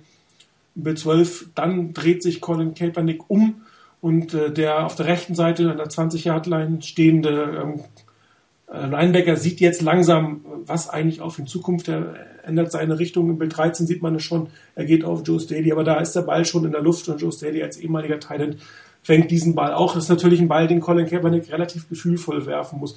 Den kann er jetzt nicht über 15 Jahre zimmern, dann schießt er dem armen Joe Staley irgendwann äh, den Helm weg, sondern der muss einfach, den muss er einfach nur hoch in seine Richtung legen ähm, bevor der Defender ankommt und dann wird es zum First Down gemacht. Also wirklich schön designtes Play in dem Moment, was wirklich auf drei, vier Spielzügen vorher schon vorbereitet wurde, als die Fortinanders auch mit solchen unbalanced Offense aufs Feld kamen und äh, wo die, die Verteidigung wirklich darauf achten muss, wer ist jetzt eligible. Und ähm, bin mal gespannt, ob wir sowas gegen die Packers nochmal sehen, aber es ist jetzt ein Stück weit natürlich verraten worden dass, dass, dass man so machen kann. Wahrscheinlich, du hast es vorhin gesagt, wenn man es jetzt zeigt, zeigt man es hinterher nie wieder oder vielleicht nochmal im Super Bowl, wenn man es vorher das eine oder andere Mal mit einer anderen Formation ausgetestet hat. War natürlich ein bisschen wenig Yards after Catch. ja, für die jeweiligen Titans könnten es mehr sein, oder? Genau. Ja, also wir brauchen ja jetzt nicht nicht das, das, das Schlechteste aus diesem guten Play rauspicken. Ähm, war sauber ausgeführt. Ich finde vor allen Dingen auch den, den Punkt, den du da angesprochen hast, der so bis zum, wo ist es denn, Bild 10 zu sehen war, dass ähm, Colin Kaepernick oder eigentlich schon fast, fast noch im Bild 11, dass Colin Kaepernick wirklich nach rechts guckt. Und da ist vielleicht auch wieder die Wirkung einfach, wie wie gut ein Anquan Bolden ins Spiel eingebunden ist. Der steht ja auf der rechten Seite, das heißt, ähm, da wissen die Gegner eigentlich, da kann jederzeit ein Ball kommen. Und es ist völlig normal, dass Kaepernick zu Bolden schaut und teilweise auch sehr lange, bis er ihm dann den Ball dann doch tatsächlich wirklich zuwirft. Und genau das hat man, glaube ich, in der Situation ausgenutzt. Zieht die Linebacker auch in diese Richtung, lässt die drauf reinfallen nach dem Motto, hoppla, da drüben passiert was. Und da finde ich, hat das Kaepernick wirklich auch klasse äh, gemacht. Das war sauber gemacht mit dem Play-Action. Das war super gemacht, nach rechts rüber zu gucken, um die Defense nach rechts rüber zu lenken und dann den Ball auf äh, Joe Staley zu bringen. Ähm, dann auch wirklich sauber geworfen. Ähm, zum Glück nicht zu hart, sonst hätte es ihm vielleicht den linken Handschuh ausgezogen, er hätte ihn keine mehr schenken können. Ähm, von daher alles prima gemacht. Außer den Yards After Catch natürlich. Und nochmal zum Thema von wegen, man hat was gezeigt, was Chris vorhin schon gesagt hatte, ja auch, was man vielleicht danach gar nicht nochmal zeigt. Denn im Prinzip guckt ihr mal dieses Play an. Und gerade das, was da passiert ist mit dem, ähm, mit dem, ähm, aus Sicht der, der Niners, mit dem linken von den beiden ähm, Linebackern, die da ihre Zone nehmen sollen. Der ist nach innen gegangen. Jetzt lass mal den, weil man weiß, aha, Staley kann den Ball auch fangen, der kriegt den Ball. Wie deckst du diese Zone? Unter Umständen geht der beim nächsten Mal, also beim nächsten Gegner, einfach weiter nach rechts raus. Ja, lass den mal meinetwegen auf Höhe der, der Nummern stehen. Dann hast du eine schöne freie Linie zum Werfen auf, wer war das links? Ähm, Vernon Davis. Ne, genau dasselbe Play mit denselben, mit denselben Bewegungen, dieselben Routen. Und jetzt schieb einfach mal diesen einen, diesen oberen der beiden Linebacker raus, bis auf Höhe der Nummern, nach dem Motto, da muss ich abdecken, weil da eine Zone ist. Dann ist Vernon Davis komplett in der Mitte frei und kann erstmal einen Ball dahin kriegen. Also äh, da bereitest du natürlich auch Variationen dieses Plays vor und ähm, vielleicht sehen wir eine Variation, vielleicht sehen wir das Play in der Form überhaupt nicht. Und nicht mal eine Variation, sondern beim nächsten Mal, nächsten drei, vier, fünf Mal geht es wirklich mit dem Laufspiel. Oder Bowling kriegt doch den Ball nach rechts raus. Schauen wir mal. Interessant. interessant an diesem Place, weil sich ja die, die Offensive Linemen anmelden müssen beim, beim, beim Ref, ist auch, sind so ein bisschen ähm, Anti-Crowd-Noise-Plays, äh, weil die, die, Zuschauer machen ja Lärm, dass die von einer Offense sich nicht wirklich gut unterhalten kann. Ähm, ich meine, eigentlich wissen die, äh, wissen die Cardinals, dass Joe Staley eligible ist. Ähm, dass sie dann nicht, äh, dass sie dann nicht decken oder irgendwie einen Spieler dazu stellen, ist natürlich dann auch wieder irgendwie, haben sie, hat die Defense das auch wirklich dann mitbekommen, äh, gehört oder hat sie sich um irgendwas anderes gekümmert? Also das ist natürlich dann auch noch so, wenn da die, Zuschauer eigentlich dann laut sind, ist es in diesem Fall natürlich ein Nachteil für die Defense. Ja, hier vor den Chris B hat es ja auf dem Board schon geschrieben, er hat das echt gut verkauft, Juste. Er hat sehr lange auch geblockt und äh, auch wenn jemand auf ihn abgestellt war, irgendwann hörst du halt auf, ihn zu verteidigen. Ne? Irgendwann sagst du, okay, der ist so ins Blocking engagiert und das dauert ja auch, bis der, ich meine, dass das Play, das entwickelt sich ja relativ langsam. Ich meine, so schnell ist Joe Staley ja doch nicht und der kriegt den Ball zehn Jahre tief und kommt ja aus fünf Jahren hinter der Line aus Scrimmage und ähm, das dauert schon einen Augenblick und darum ist natürlich auch die Pass Protection extrem wichtig. Wenn hier die Pass Protection nicht vernünftig funktioniert hätte, wäre das Play auf jeden Fall in die Hose gegangen, beziehungsweise wäre vielleicht ein fünf Jahren Raumgewinn gewesen. Er hat es wirklich, wirklich super verkauft, kann man nichts gegen sagen. Und ich gehe davon aus, dass zumindest einer der beiden Linebacker in der Mitte durchaus zumindest am Anfang ein Auge auf ihn hatte. Wobei, es geht auch manchmal durchaus verloren, muss man ja auch sagen. Es ist, äh, mit, mit dem Ganzen, was da passiert, das hast du auf dem Film noch nicht gesehen. Du konzentrierst dich auf die rechte Seite erstmal, die ist overloaded mit 1000 Linemen. Ja, und ähm, dann zählst du halt. Wie gesagt, Tennis Gur hat das echt erklärt. Du musst dich als Defense hinsetzen und dir sagen, okay, wo ist die Mitte der Linie, was sind die sieben Mann an der Line of Scrimmage, wer ist eligible und darauf musst du dann quasi, egal wie die stehen, egal wie sie heißen, dein Schema dann anpassen, dass es wieder so hinhaut, wie es hinhauen soll. Ja, ja und, und ich denke auch die, äh, über die ganze Saison hin haben natürlich die Niners sehr oft äh, Offensive Lineman eligible aufs Feld genau, geschickt. Genau. Also ich meine, Daniel Kilgore kommt in es hatte teilweise so das, den ein, machte den Eindruck, da kommt jedes dritte Play eligible aufs Feld, extra Blocker, äh, zweimal Motion nach links, nach rechts und dann wird gelaufen. Ähm, ob du dann als, Def als Defense äh, immer noch so gut zuhörst, ob jetzt das äh, 67, 68 oder 74 ist und wie die dann hinstehen, ähm, ja, ich weiß auch nicht, wie das dann äh, in der Defense aufgenommen wird, jedes Mal. Ja, ja, vor allen Dingen, wenn einer so offensichtlich erstmal auf einer Tackle-Position steht und nicht irgendwo als Tight zurückgezogen oder so, das, ist, das siehst du dann ja auch schon eher. Aber er stand ja wirklich in seiner klassischen Left-Tackle-Position. Das musst du schon erstmal begreifen, was das dann im Moment bedeutet. Ja, und von dem, was du, was du eben gesagt hattest, Chris, mit, äh, mit Kilgore, dass der schon des Öfteren als eligible Receiver da war und dann doch nur geblockt hat, ein Laufspiel dann kam, ähm, wäre so ein Kandidat für den nächsten Ball, ja. der dann geworfen wird und als Receiver. Ja. Also ich bin gespannt, was die Fortinanders daraus machen. Ähm, wie gesagt, vielleicht machen sie auch die Formation, wo Vernon Davis dann plötzlich eigentlich als Tackle steht und eligible ist oder so. Mal gucken, was daraus noch geboren wird. War schon ganz lustig. Ja, das zweite Play, ähm, ups, jetzt sehe ich erstmal gar nichts. Müsste jetzt eigentlich die Nummer 43 sein. Ist da. War von euch gewünscht, mal einen Blick auf äh, Quentin Patton zu werfen. Ist jetzt nicht der, ich sag mal, high sophisticated Spielzug, aber insofern schon interessant, weil das ein Spielzug ist, den die Fortinanders eigentlich nicht so wahnsinnig oft spielen. Und schon gar nicht äh, auf dem Receiver, der vorher, ich meine, wie viele Bälle hat er gefangen? Fünf oder so? Und es war ja wirklich eine Situation, äh, wo man nicht mehr allzu viel Zeit hatte und ziemlich viel Yards braucht. Und ähm, seht ihr es 43? Ja, ja. Ist da. Ja. Okay, wunderbar. Es ist, ähm, ich habe jetzt nicht die gesamte Motion angefangen. Vernon Davis stand erst auf der Tight End Position, hat sich ein Stück zurückgezogen. Äh, Crabtree geht dann an die, links an die Line of Scrimmage. Ähm, das war im Prinzip die Situation kurz vorm Snap. Bild 2 sind die Routen. Ähm, die Routen sind ähm, erstmal von der linken Seite läuft äh, Crabtree ähm, den Fly. Anton Bolden läuft einen relativ kurzen Hook. Ähm, Vernon Davis blockt zunächst, geht dann mit zurück in die Pass Protection und läuft dann einen noch viel kürzeren Hook. Äh, das wäre dann irgendwo ein Pass für 0 Yard gewesen. Frank Gore selber hat in diesem Spielzug nur Blocking-Aufgaben und Quinton Patton selber läuft einen normalen ab.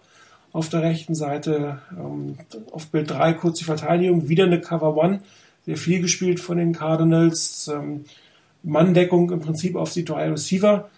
und äh, Manndeckung auch auf Vernon Davis, wobei sein Linebacker wieder eine doppelte Aufgabe hat. Der guckt auch noch gelegentlich, ob auf der linken Seite vielleicht Colin Kaepernick durchkommt oder der Running Back weggehen, aber seine Hauptaufgabe ist Vernon Davis. Das heißt, wir haben hier im Prinzip drei Leute auf der einen Seite, der Typ Safety, der zwar nicht ganz mittig steht, aber schon in Richtung der, der Dreierformation auf der Seite guckt und ein alleingelassener, sage ich mal, Quinn Patton, ähm, wahrscheinlich genau das, was die 49ers auch haben wollten. Das ist die Nummer 20, ich weiß gar nicht, wer das ist von den Cardinals. Aber er wird natürlich auch nicht vom Top-Cornerback der 49ers äh, ähm, gecovert. Die Frage, wenn da ein Peterson gestanden hätte, ob man es gespielt hätte oder nicht, können wir natürlich überhaupt nicht beantworten. Bild 4, kurz nach dem Snap geht's los. Man sieht kaum Action, kein Play-Action, ganz normales Pass-Protection. Ähm, Bild 5 habe ich nochmal den mittleren Linebacker eingezeichnet, der eine doppelte Aufgabe hat, auf Vernon Davis zu gucken und auf Colin Kaepernick. Der orientiert sich relativ schnell auf die rechte Seite, auf diese 1 zu 1 Situationen. Der Safety selber bleibt aber in der Mitte noch stehen, der reagiert nicht darauf, also er hat immer noch äh, die, die, ähm, die, das Risiko im Auge, dass einer von den drei, muss man sagen, oder die drei Top-Receiver des Teams auf der anderen Seite stehen und eventuell kommen. Was man auch hier sagen muss, ich habe es in Bild 6 nochmal eingezeichnet, eine sehr, sehr gute Leistung der Offense Line. Äh, Pass Rush ist hier mit ähm, sieben, sechs, sechs, ähm, der sehr gut aufgenommen wird. Colin Kaepernick hat alle Zeit der Welt, kann sich vernünftig hinstellen. Und in Bild 7 sieht man schon, jetzt wirft er den Ball. Und das ist das, was die 49ers eigentlich nicht so oft machen. Dass sie den Ball werfen, wo überhaupt noch nicht klar ist, dass sie hier einen Receiver wird durchsetzen können. Ich meine, ein Vernon Davis in dieser Situation ja, da sagst du, der, der schlägt seinen, seinen Cornerback oder seinen Safety in der Regel auf jeden Fall. Beim Quinton Patton musst du schon sehr, sehr viel Vertrauen haben, dass er es schafft, ihn hier in diesem Moment zu überlaufen. Ja, und im Bild 8, ähm, das ist der Moment, wo der Ball, glaube ich, aus der Hand, nee, der ist noch nicht aus der Hand, ne? nee, ist noch in der Hand. Ja. okay, ist im Prinzip das gleiche Bild. Ich habe nur das, die, die Paarung eingezeichnet äh, nochmal, um die es geht. Also ignoriert Bild 7.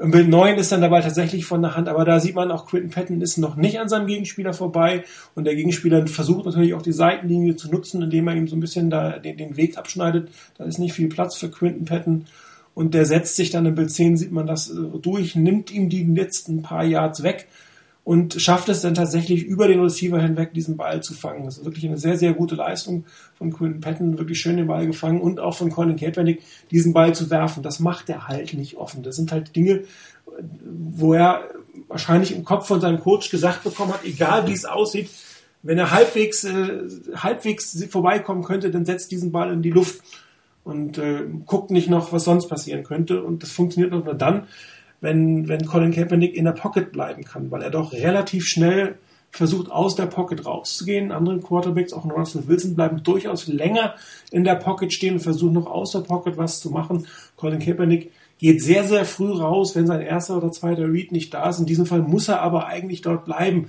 weil so ein Pass ist schon echt schwierig aus dem Laufen zu werfen. Nach links geht's gar nicht. Nach rechts auszubrechen ist in diesem Fall auch schwierig. Man sieht ja, dass über die Rechtsseite der, der Passwash kommt. Das heißt, hier muss er die ausreichende Zeit für sich selber haben, in der Pocket sich zu setten und dann auch, das ist eine Kopfsache, diesen Ball zu werfen. Das ist nicht der klassische Colin Kaepernick-Ball. Er will eigentlich eher auf die Receiver werfen, die sich definitiv frei laufen werden oder frei sind, wenn er den Ball wirft. In diesem Fall hat er das Vertrauen an Quinton Patton gehabt und er hat es recht gerechtfertigt. War jetzt kein, kein herausragendes Playdesign, aber es war wirklich eine sehr gute individuelle Leistung von allen Beteiligten, um es mal so auszudrücken.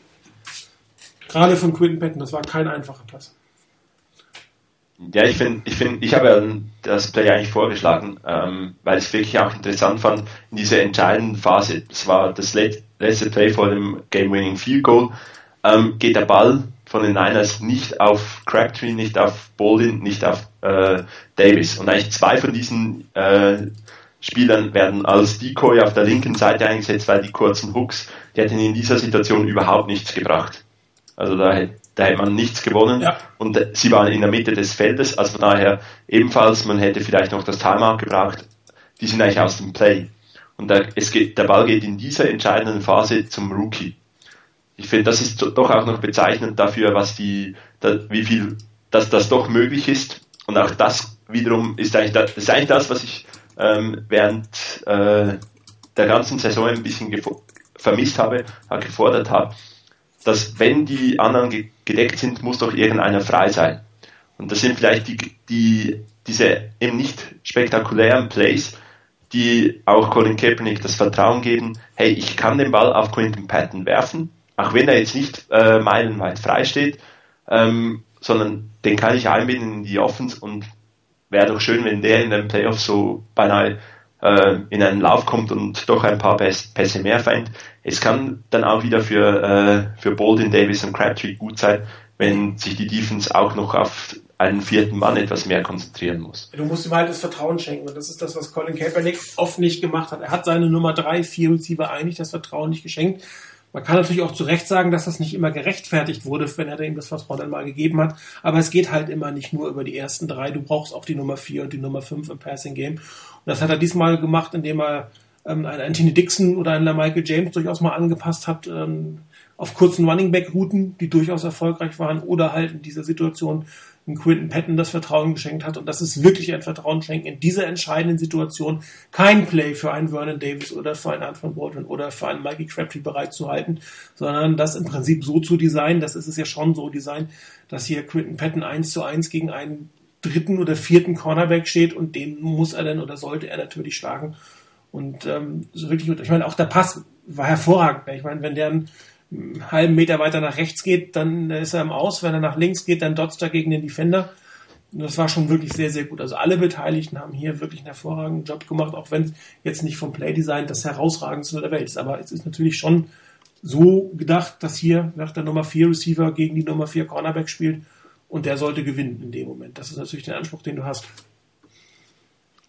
Also ähm, zweiter Punkt jetzt weg von dem mit Patton, weil wie gesagt, der Pass war einwandfrei geworfen, war perfekt geworfen, war auch klasse gefangen, da hat sich Patton toll durchgesetzt und ähm, vielleicht haben die Niners mit ihm wirklich dann Wide Receiver gefunden, wo sie dann auch glücklich werden damit.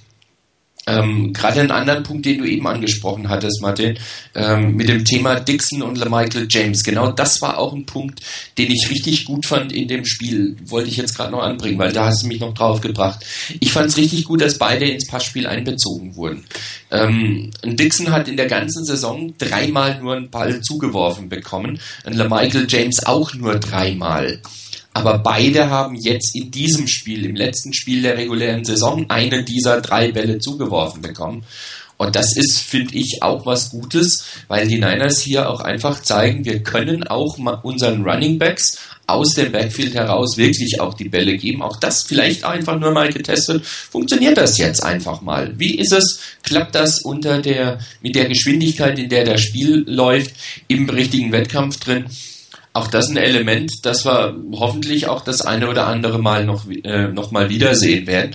Schlicht und ergreifend, weil dann eben auch noch der Effekt von eben mit, mit Patten noch mit dazukommt, dass du deine drei Top Wide Receiver, deine drei Top Receiver hast, plus andere, die halt auch den einen oder anderen Ball fangen können. Und das macht es natürlich für den Gegner dann noch mal ein bisschen schwerer. Absolut, definitiv. Und äh, ich glaube, dass, dass Colin Kaepernick nach und nach doch anscheinend das Vertrauen in den einen oder anderen Spieler mehr gewinnt. Ich meine, Anthony Dixon hat sich jetzt durchaus ich meine, hervorgetan. Er hat ja noch einen sehr schönen Catch gehabt, der dann zurückgepfiffen wurde wegen des Fouls. Der sieht so in der Statistik nachher gar nicht, aber der kommt noch on top.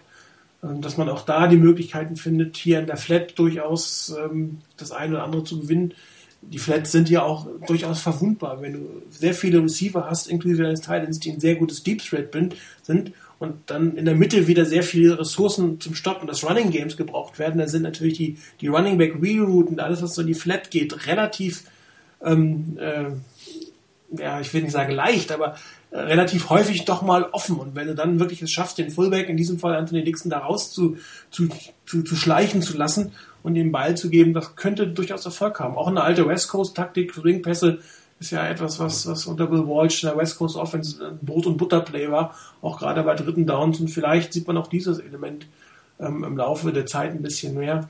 Ähm, ich hoffe ja, dass das Colin Kaepernick tatsächlich, das wird dieses Jahr nicht mehr lernen, aber in der nächsten Offseason das Lernen wirklich äh, weiter besser durch seine einzelnen Progressions zu gehen und dann kannst du natürlich auch mehr Receiver gut übers Feld verteilen, wenn du deinem Quarterback traust, dass er sie dann auch irgendwann finden wird mit dem, mit dem Auge und nicht nur quasi über ein halbes Feld gehen wird. Aber das wird, die Offseason wird sicherlich zeigen, ähm, auch vielleicht gibt es ja einen neuen Koordinator. Mal gucken, was, was mit den, mit den ähm, Assistant Coaches passiert. Also da ist durchaus Veränderungen ja drin und es würde auch ein bisschen Veränderungen in der Philosophie hervorrufen. In einem Bericht hat man das ja heute auch gelesen, wie, wie sich die, ähm, glaube, Eric Branch hat das geschrieben, wie sich die Coaches die, ähm, den Gameplan aufteilen, wo dann gesagt wurde, dass, dass äh, Johnny Morton, glaube ich, ist Wide Receiver Coach, ne? Hm. Der macht äh, die Passing Plays, während Greg Roman das Running Game macht und Steve Crisp macht die Red Zone, dass man sich das so aufteilt. So, wenn du jetzt natürlich Veränderungen da drin hast in diesem Einzelnen und die, ich nehme an, dass die 49ers weiterhin eine gewisse Aufgabenteilung haben werden, äh, dass dann auch das ein oder andere Element dazukommen wird, was mittendrin passiert. Ich bin echt mal gespannt. Veränderungen ja. sind ja oft gut, muss man ja sagen. Veränderungen sind ja nicht immer schlecht, Veränderungen können auch gut, selbst wenn was gut funktioniert, kann an der Veränderung noch was zu was Besserem führen. Das, das, das ist ja äh, nicht gesagt wenn du dann wieder einen adäquaten äh, Coach findest. Und ich glaube, äh, die, Jim Harbaugh wird in der Lage sein, jeden seiner Coaches, den er eventuell verliert, gut zu ersetzen. Er hat sich auch beim ersten Mal hingekriegt. Es war ja kein Zufall, dass er fast 20 gute Coaches hat. Das ist ja schon mit Vorbereitung und Kenntnis dessen, was die Leute können und der Erwartungshaltung äh, einhergehend. Ich glaube, die Diskussion geht schon, schon sehr stark dann in, in die, in die Off-Season-Diskussion. Genau. Vielleicht, wenn ich nochmals ganz kurz zum Play zurückkommen kann und zur ganzen Diskussion mit der, mit der Ballverteilung. Ähm, ich glaube, das ist wirklich das, das, was ich so ein bisschen gehofft habe in der ganzen Saison, dass mal diese, dieser Wurf eben in die Coverage zu einem Spieler, der nicht ähm, Ball-in heißt, wo du dann sagen kannst, ja, der fängt ja eh jeden Ball ähm, sondern so diese Bälle, die, die äh, erhöhen extrem das Vertrauen zwischen den Spielern und das Selbstvertrauen von Colin Kaepernick. Ich glaube, das war schon über, über weite Strecken dieser Saison ein bisschen etwas, wo auch Colin Kaepernick an sich ähm, vielleicht ein bisschen gezweifelt hat, teilweise, kann, soll ich den Read da, oder soll ich dann den Ball zu einem anderen werfen? Und im Endeffekt, das haben, äh, ich glaube, Leo hat es auch mal geschrieben, ähm, die Niners haben drei Top, also in der Diskussion mit mir. Die Niners haben drei Top-Receiver. Jeder weiß, dass 90% der Bälle oder, oder vielleicht noch mehr zu einem dieser drei Receiver gehen. Drei Receiver kannst du noch relativ gut covern. Wenn dann der vierte Mann nicht wirklich top ist, sich nicht viel gegen die, ähm, gegen die Ein Einzel-Coverage durchsetzen kann, dann ist da nicht mehr wahnsinnig viel zu machen. Also ähm, äh, dann hat die Defense eigentlich schon recht viel gewonnen. Aber die drei Receiver, die die von Niners jetzt haben, mit Bolden, mit Crabtree und mit Davis, die kannst du halt auch einfach sehr oft anspielen. Die sind dann auch in engen Fenstern frei. Und dann geht vielleicht Colin Kaepernick nicht ganz zum vierten Read, sondern kann, kann den Ball zu einem dieser, beid, äh, dieser drei Leute relativ früh werfen. Ja, wobei und, er eine äh, Tendenz hat, sehr früh aus der Pocket rauszugehen. Und das ist ja eigentlich das, wenn er seinen ersten und zweiten Read nicht hat und ein bisschen Druck hat, dann tendiert er aus der Pocket rauszugehen. Und äh, wenn du auch ein, ein, ein, ein, Quarterback bist, der, wie ich sage, nehme jetzt mal Aaron Rodgers als Vergleich, der relativ lange in der, in der Liga ist, der den, den dritten Read mit bevor rausgeht, oder manche nehmen sogar den vierten Read noch mit, bevor sie aus der Pocket rausgehen, rausgehen, rausgehen. ja, und, aber äh, ich glaube, das ist genau auch der, der Punkt des Selbstvertrauens. Ja. Ein Aaron Rodgers, der weiß einfach, auch wenn ich äh, Jordan Nelson den Ball irgendwo hinwerf, ähm, der fängt ihn mir dann auch. Ja auch wenn da, da ein, ein Receiver noch unten dran oder ein äh, Defender unten dran ist, der Backshoulder Throw, der funktioniert und den, der hat schon fünfmal funktioniert. Zwischen Kaepernick und Patton hat es jetzt einmal funktioniert und ich hoffe, darauf können sie aufbauen. Ähm, Kaepernick geht aus der Pocket, weil halt auch das teilweise gut funktioniert hat. Ich denke, das darf man nicht, äh, natürlich nicht dann vergessen, dass ähm, ihm Davis Crabtree und Baldwin auch da schon einige Male dann wieder äh, sehr gut ausgeholfen haben. Und die, die Bälle, bei denen Harbour gesagt hat, die waren Houdini-like, ähm, da hat es auch ein paar ganz tolle Bälle aus dem Lauf gegeben, die dann noch, die dann gut funktioniert haben. Also es ist so, ein, so eine Mischung aus, wenn, wenn dann das Vertrauen eben durch Plays wie genau dieses ähm, besser wird zu den vielleicht äh, spät äh, zum vierten Read, dann wird das mit der Zeit hoffentlich auch so kommen. Die Offseason, wie du gesagt hast, die wird dann auch noch sein, hoffentlich ähm, einen Beitrag dazu leisten. Und dann eben der zweite Punkt, die mehr Spieler ins, ins Passgame einbinden. relativ früh im Spiel gab es mal noch auch ein, ein Play, wo Garrett Selleck auf dem Feld stand und der Ball auch zu ihm gekommen ist. Und auch Garrett Selleck war da äh, eigentlich gut gecovert, konnte den Ball nicht fangen, weil er überworfen war. Auch das zeigt, in diesem Spiel haben die Niners endlich versucht, auch Plays zu kreieren für die anderen Receiver. Ich hoffe, dass sie das auch weiterhin durchziehen. Ja, ich glaube, das soll es äh, für dieses Spiel gesehen sein. Wir haben noch ein paar Programmpunkte vor uns, sind jetzt schon über eine Stunde unterwegs, auch sehr interessant die Diskussion. Ich glaube, man merkt es auch immer, dass man im Laufe der Sendung noch zu Themen kommt, die man vor der Sendung gar nicht so gedacht hat. Das macht ja auch das Ganze interessanter. Darum kann ich auch die Fragen euch in der Regel nicht vorher geben, weil viele kommen mir eigentlich erst im Laufe der Sendung. Müsst ihr halt weiter improvisieren. Gut, okay, dann ähm, Thema der Woche. Wir wollen einen kurzen Saisonrückblick machen. Äh, vor die 49ers stehen 12 zu 4. Besser als letztes Jahr, so gut wie in Habos ersten Jahr. Haben es aber diesmal leider nicht geschafft, die NFC West zu gewinnen. Ähm, was durchaus ein großer Nachteil ist, meiner Meinung nach, äh, wenn man eine Nummer 5 oder Nummer 6 sieht, ist nicht nur, weil man in der Divisional, in der Wildcard-Woche spielen muss, sondern weil man wirklich zu einem der Top-Teams im Stadion muss und sowohl in New Orleans als auch in Carolina als auch in Seattle wird es durchaus schwer. Und äh, für mich ein bisschen ärgerlich, ich habe es am Anfang schon gesagt, äh, die Niederlage gegen die Panthers völlig unnötig. Die war eigentlich diejenige, die so ein bisschen jetzt das, nicht die Saison, aber das Seeding versaut hat. Auf der anderen Seite muss man natürlich auch sagen, dass die 49ers äh, im Nachhinein einen deutlich, deutlich einfacheren Schedule hatten als vorher. Gegen die Top-Teams ist man 4-4, wenn ich es jetzt richtig äh, in Erinnerung habe. Genau, zweimal die Cardinals, einmal die Seahawks, einmal die Packers. Das sind die, die vier Siege gegen wirklich starke Teams. Genauso oft hat man gegen die starken Teams äh, verloren. Man hat fünf Siege gegen, äh, also Siege, fünf Siege gegen Teams aus den äh, letzten sieben, also unter den letzten sieben sind fünf Teams gewesen, gegen die 49ers gespielt haben. Das waren natürlich fünf Siege und zwei Siege dann noch die so ein bisschen ins Mittelfeld gekommen sind. Also im Endeffekt war die 49ers Schedule einfacher, als es vor der Saison erwartet hat. Erwartet war, irgendjemand, ich glaube, der Zugchef hat irgendwann mal geschrieben, dass man sicher locker in der NFC West mit einer 9 zu 7 in die Playoffs kommt. Das haben wir damals ja schon bezweifelt. Viele haben gesagt, na, mindestens müsste es ein 10-6 sein. Selbst ein 10-6 funktioniert ja nicht. Das heißt, äh, innerhalb dieser Top-Division hat man sich dann doch letztendlich so gut oder gut genug durchgesetzt und hat in der Division 5 zu 1 gespielt, was natürlich wieder sehr für dieses Team spricht.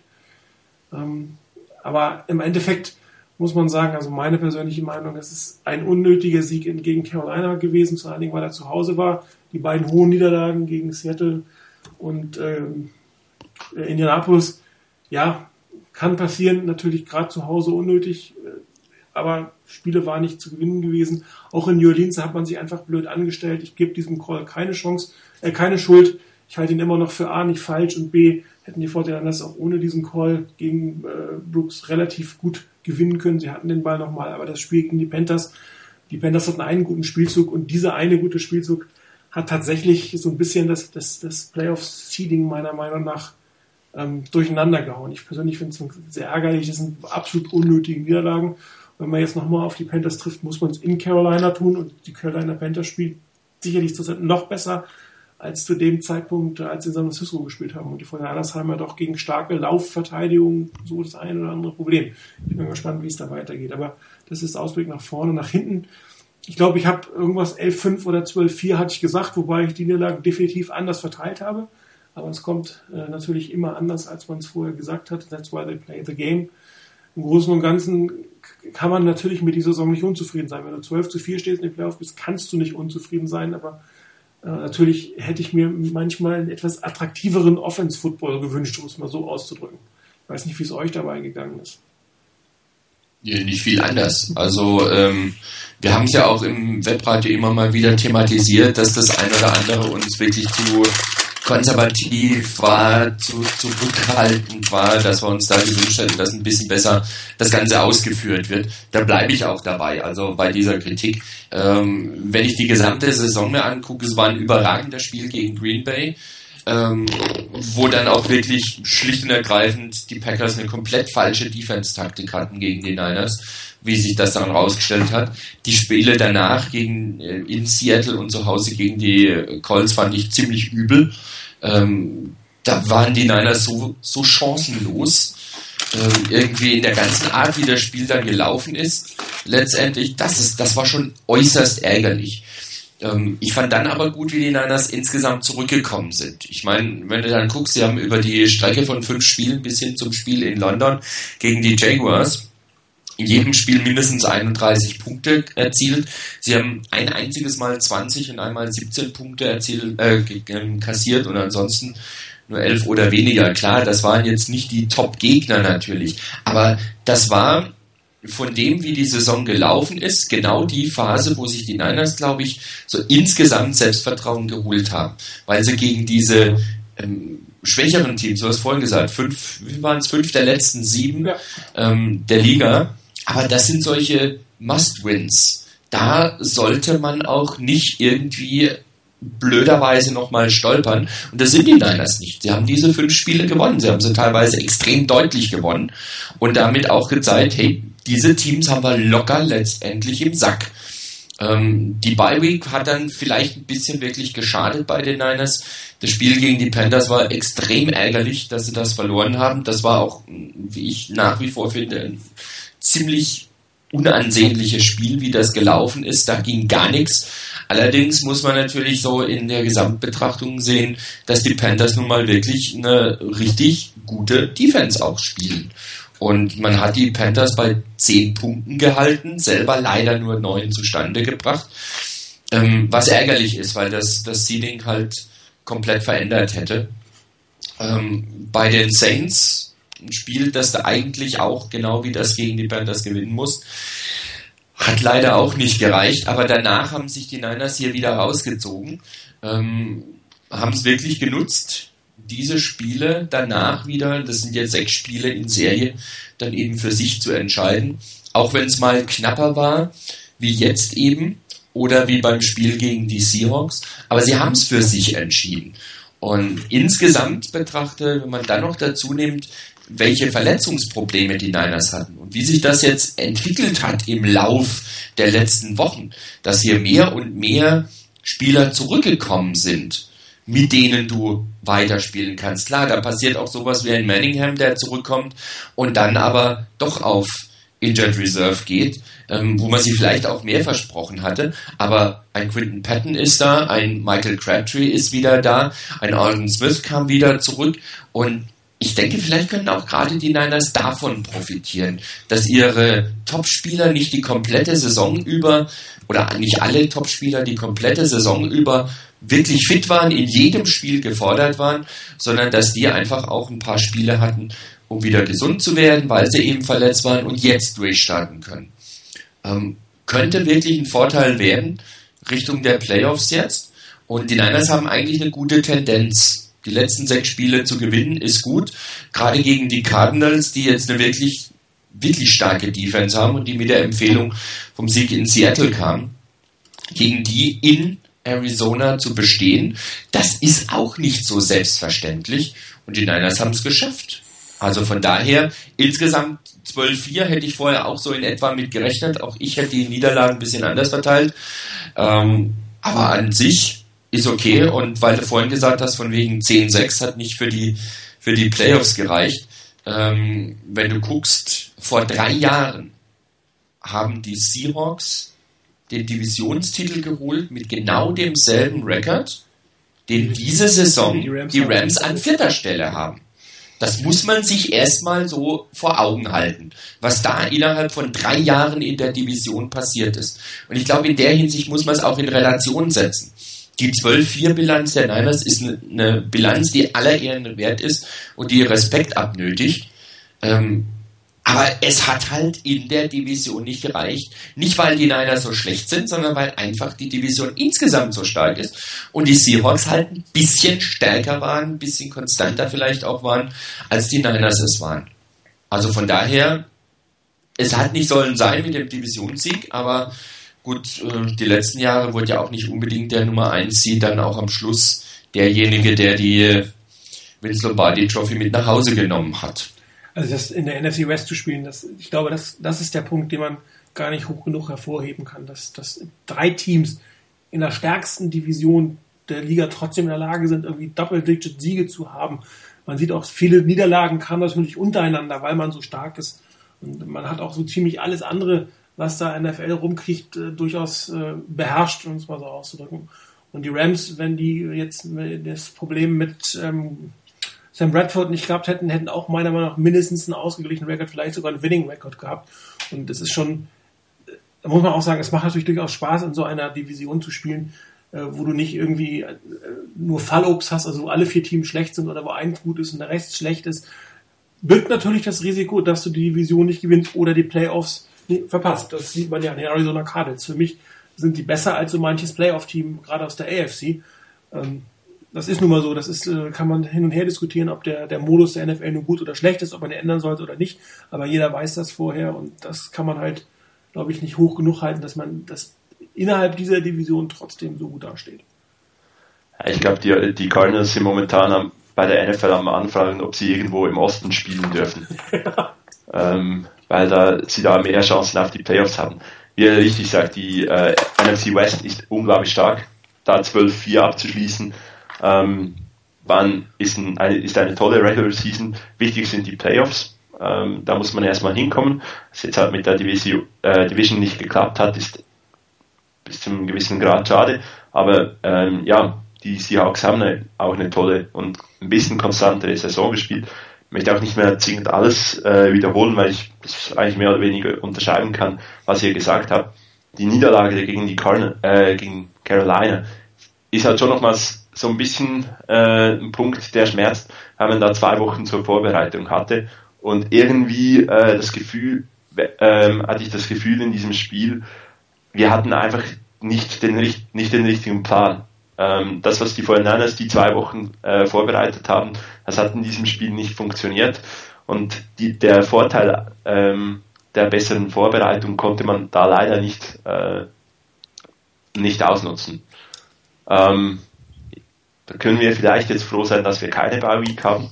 Äh, wir sind in einem Lauf. Das hat man in der Vergangenheit auch schon jetzt in der jüngeren Vergangenheit schon öfter gesehen. Das hat ein Wildcard-Team, das auf die Playoffs hin gut spielen musste, sich nicht etwas ausruhen konnte, eben vielleicht selten ein Spiel hatte, wo sie mit 95 Prozent äh, trotzdem noch einen Sieg holen konnten und ähm, das dann, das dann funktionierte ähm, dass die Teams dann in den Playoffs einen guten Lauf hatten.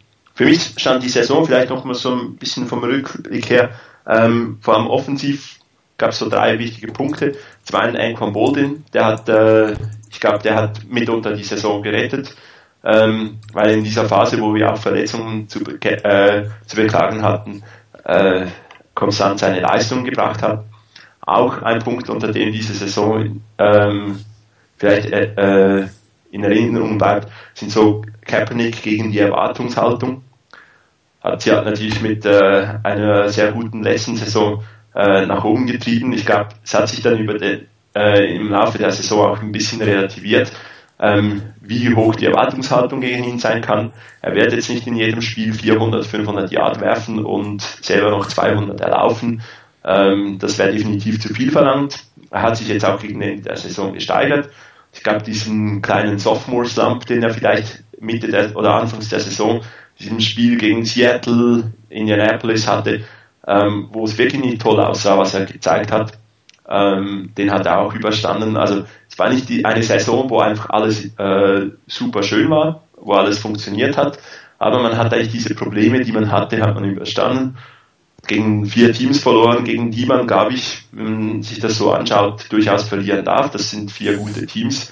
Und man hat keines dieser Spiele gehabt, wie wir es durchaus auch schon in der Vergangenheit hatten, wo man sich von irgendwie einem, ich sage jetzt mal, schlechten Team äh, dann äh, besiegen lassen musste. Also die beiden Spiele gegen die Rams kommen mir in den Sinn von letzter Saison. Solche Spiele, wo man eigentlich klar gewinnen muss, die hat man in dieser Saison nicht verloren und ich denke, das ist auch schon mal eine Verbesserung im Team. Ähm, ja, äh, ich denke am Ende auch diese die Spiele äh, gegen Seattle, gegen Atlanta und gegen die äh, Cardinals jetzt, es waren gute Tests auch schon für die Playoffs. Es waren Must-Win-Games dabei. Ich hoffe, dass sie wirklich von, von dieser äh, von diesem Lauf, den sie, den sie sich jetzt aufgebaut haben, auch was in die Playoffs mitnehmen können. Ja, man muss ja sagen, die 49ers diese Saison extrem minimalistisch gespielt haben. Sie haben irgendwie immer, wir haben es oft gesagt, sie haben nicht mehr getan, als es notwendig war, um die Spiele dann irgendwie noch zu gewinnen. Im letzten Jahr hatten sie ein, zwei, drei Spiele, wo man es dann mal relativ konstant auch ausgespielt hat. Ähm, ich sag mal so ein bisschen nur Patriots-like, äh, auch mal ein bisschen was für fürs Image, für, für die, nein, Image ist vielleicht falsch, aber für die Punktedifferenz, fürs Selbstvertrauen, auch für die Zuschauer natürlich getan hat. Das hat man diese Saison eigentlich gar nicht gemacht. Man hat irgendwie immer das gezeigt, was man zeigen musste. Am Ende hat es auch in der Regel irgendwie immer funktioniert. Ähm, bei zwei Spielen ist es halt nicht gut gegangen. Die anderen beiden Spiele waren auch, glaube ich, nicht zu gewinnen in dieser Saison. Ist natürlich etwas, was, was man in den Playoffs meiner Meinung nach nicht mehr so unbedingt machen sollte. Ich hoffe, dass die Vorteile da dann äh, nicht nach einem 17, 17 Punkte Vorsprung, sondern eher nach vielleicht 24 oder 30 Punkte Vorsprung, falls man ihn jemals erzielen sollte, das Gas rausnehmen. Und die Vorteile, machen sie halt immer sehr früh. Also sie punkten sehr spät also wir fangen immer mit drei Punkten an, drei Punkten an, dann kommen die Punkte sehr spät hinterher, die, die, die Touchdowns. Und dann hat man einen gewissen Vorsprung und dann wird es halt ruhiger. Und das ist halt etwas, was in den Playoffs meiner Meinung nach keine wirklich so gute Strategie wäre. Aber es ist Jim Harbour, aber das, wahrscheinlich wird das auch weiterspielen.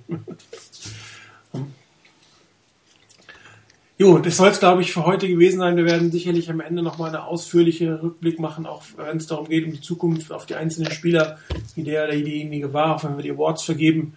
Ähm, für heute möchte ich es dann sein lassen, dass wir auch noch ein bisschen auf das Packers-Spiel gucken konnten. Die 49ers haben äh, das letzte der, der Playoff-Spiele bekommen. Natürlich relativ gut, dass man eine ganz normale Vorbereitungswoche machen kann, keine kurze Woche wieder hat. Äh, man hat natürlich zwei Auswärtsspiele hintereinander, muss in die Frozen Tundra muss, wenn man gewinnt, nochmal auswärts spielen. Äh, hieß ja schon, dass man, dass vorher das überlegen, die Woche, wenn sie gewinnen sollten, in Youngstown zu verbringen, um sich auf die Ostküste oder in der Ostküste zu akklimatisieren. Aber das ist Zukunftsmusik, da will ich gar nicht dran denken. Nächste Woche in Green Bay, Green Bay Packers, ähm, auf der Offense-Seite eigentlich fast wieder im Vollbesitz ihrer Kräfte. Eddie Lacey spielt zuletzt wirklich sehr, sehr gut. Sicherlich jetzt nicht der beste Running Back, den die 49 gesehen haben, da haben sie schon stärkere gehabt, aber ähm, er, zumindest ähm, gibt er den Packers etwas, was sie jahrelang nicht hatten. Vernünftiges, konstantes Running Game. Und Aaron Rodgers natürlich für immer für das eine oder andere gut. Chris, was wäre denn dein Vorgehen? Wie sollen die 49ers gegen die, die Packers auftreten auf beiden Seiten des Balles? Ich glaube, äh, ganz viel von dem anders machen, was wir heute gegen die äh, Cardinals besprochen haben. Das heißt, äh, Aaron Rodgers muss man kontrollieren, muss man aber auch unter Druck setzen. Ähm, ich glaube, wenn man dem äh, Zeit gibt, um, um sich noch ein bisschen einen warmen Kaffee zu trinken in der Pocket und dann den Ball erst zu werfen, dann wäre das sehr, sehr schwierig gegen ihn. Aaron Rodgers kann man natürlich auch damit kontrollieren, äh, dass das Laufspiel, dass das eigene Laufspiel funktioniert. Ähm, während ich teilweise diese extrem langen Drives mit irgendwie 17 Plays, 10 Minuten von der Uhr zwar unansehnlich finde, aber wenn in diesen 10 Minuten Aaron Rodgers äh, draußen fliehen muss, äh, dann hätte ich so einen Drive durchaus gerne mal äh, am Sonntag dann in diesem Spiel. Ich denke, ist dann auch noch so eine, eine gute Frage, was, was die Niners für einen Gameplan offensiv äh, ins Spiel nehmen. Es gibt so den äh, Playoff, die, äh, die Playoff-Taktik von letztem Mal, kann man extrem viel laufen. Also haben die Packers dann im Season Opener erwartet und man hat extrem viel gepasst. Ähm, vielleicht eine gute Mischung aus beidem, dass, äh, dass man das so äh, runterspielt, gutes Laufspiel, dennoch aber genügend passt, den Ball verteilt. Ich glaube, das sollte äh, der Plan für die Offense sein, nämlich die Defense Druck machen, hoffentlich auch mit, mit nur vier Leuten, dann äh, in der Coverage mit dem fünften Mann, der, der rushen könnte, auch aushelfen. Und dann wird es äh, ein tolles Spiel. Ich denke, das Spiel wird nicht äh, von einer Seite oder von einem Team klar gewonnen, sondern wird relativ knapp werden. Ähm, aber äh, wenn, wenn die Defense es schafft, Aaron Rodgers unter Druck zu setzen, ihn zu kontrollieren und Randall Cobb zu kontrollieren, dann haben wir sicherlich eine gute Chance gegen die Packers. Einer deine Einschätzung? Äh, ja, man trifft auf ein Packers-Team, das rechtzeitig zu den Playoffs auch wieder zwei ganz wichtige Spieler zurück hat, nämlich Aaron Rodgers und ähm, den vorhin schon erwähnten, von mir erwähnten Randall Cobb. Ähm, aber selbst ohne Randall Cobb und ohne, teilweise zumindest ohne Rodgers, steht die Offense der Packers, was das Passing angeht, an sechster Stelle der Liga und beim Rushing an siebter Stelle. Da ist ein Eddie Lacey natürlich ein extrem wichtiger Spieler dabei. Das heißt, für die Niners wird es darauf ankommen, nicht eindimensional zu verteidigen, nicht nach dem Motto Hauptsache den Pass wegnehmen oder Hauptsache den Lauf wegnehmen. Es wird darauf ankommen, ähm, beides versuchen wegzunehmen. Also bei beidem die äh, Packers nicht zur Entfaltung kommen zu lassen. Das wird schwer werden, das wird nicht pausenlos gelingen, da bin ich ziemlich sicher. Ähm, aber es kommt darauf an, ähm, den Packers auch diese ganz explosiven Plays über 30, 40 Yards möglichst nicht zu erlauben, mit denen sie auch schnell punkten können, sondern sie vielleicht dazu zu zwingen, kürzere Drives zu haben, lang, längere Drives zu haben, so rum. Das heißt, sie dazu zwingen, mehr Plays zu brauchen für ihre Yards. Das wäre sicherlich eine, eine Möglichkeit. Ähm, da wäre es natürlich ganz gut, wenn man schaffen würde, das eine oder andere Three and Out vielleicht auch früh zu forcieren, um selber mit der Offense dran zu gehen. Ähm, die Packers Defense ist gegen den Pass an 24. und gegen den Lauf an 25. Stelle. Das ist beides nicht optimal, beides nicht unbedingt das Allerschlechteste in der Liga, aber ähm, auch nicht bei weitem nicht das Beste. Von daher wäre so ein ausgewogener Angriff der Niners gar nicht verkehrt, wenn sie schaffen würden, da eine Balance hinzukriegen. Und gerade das, was sie gegen die, ähm, gegen die ähm, Cardinals gezeigt haben, dass sie kreativ sein können, die Niners, wenn es darum geht, Plays zu, zu entwickeln, wie zum Beispiel das Play auf Staley oder auch diesen Pass auf äh, Patton oder den Endaround zum Beispiel. Da müssen die Niners weitermachen. Dass sie damit jetzt angefangen haben, das ist zwar eine schöne Sache, aber wenn da nichts nachkommt, dann wird es in Green Bay nicht, nicht unbedingt gut werden. Ähm, zumal die Temperaturen sicherlich eine Rolle spielen werden. Ich habe gerade vorhin einen Tweet gelesen äh, von Cam Inman, der hat dann ähm, Expected Wind Chill for Packers Niners Kickoff minus 30.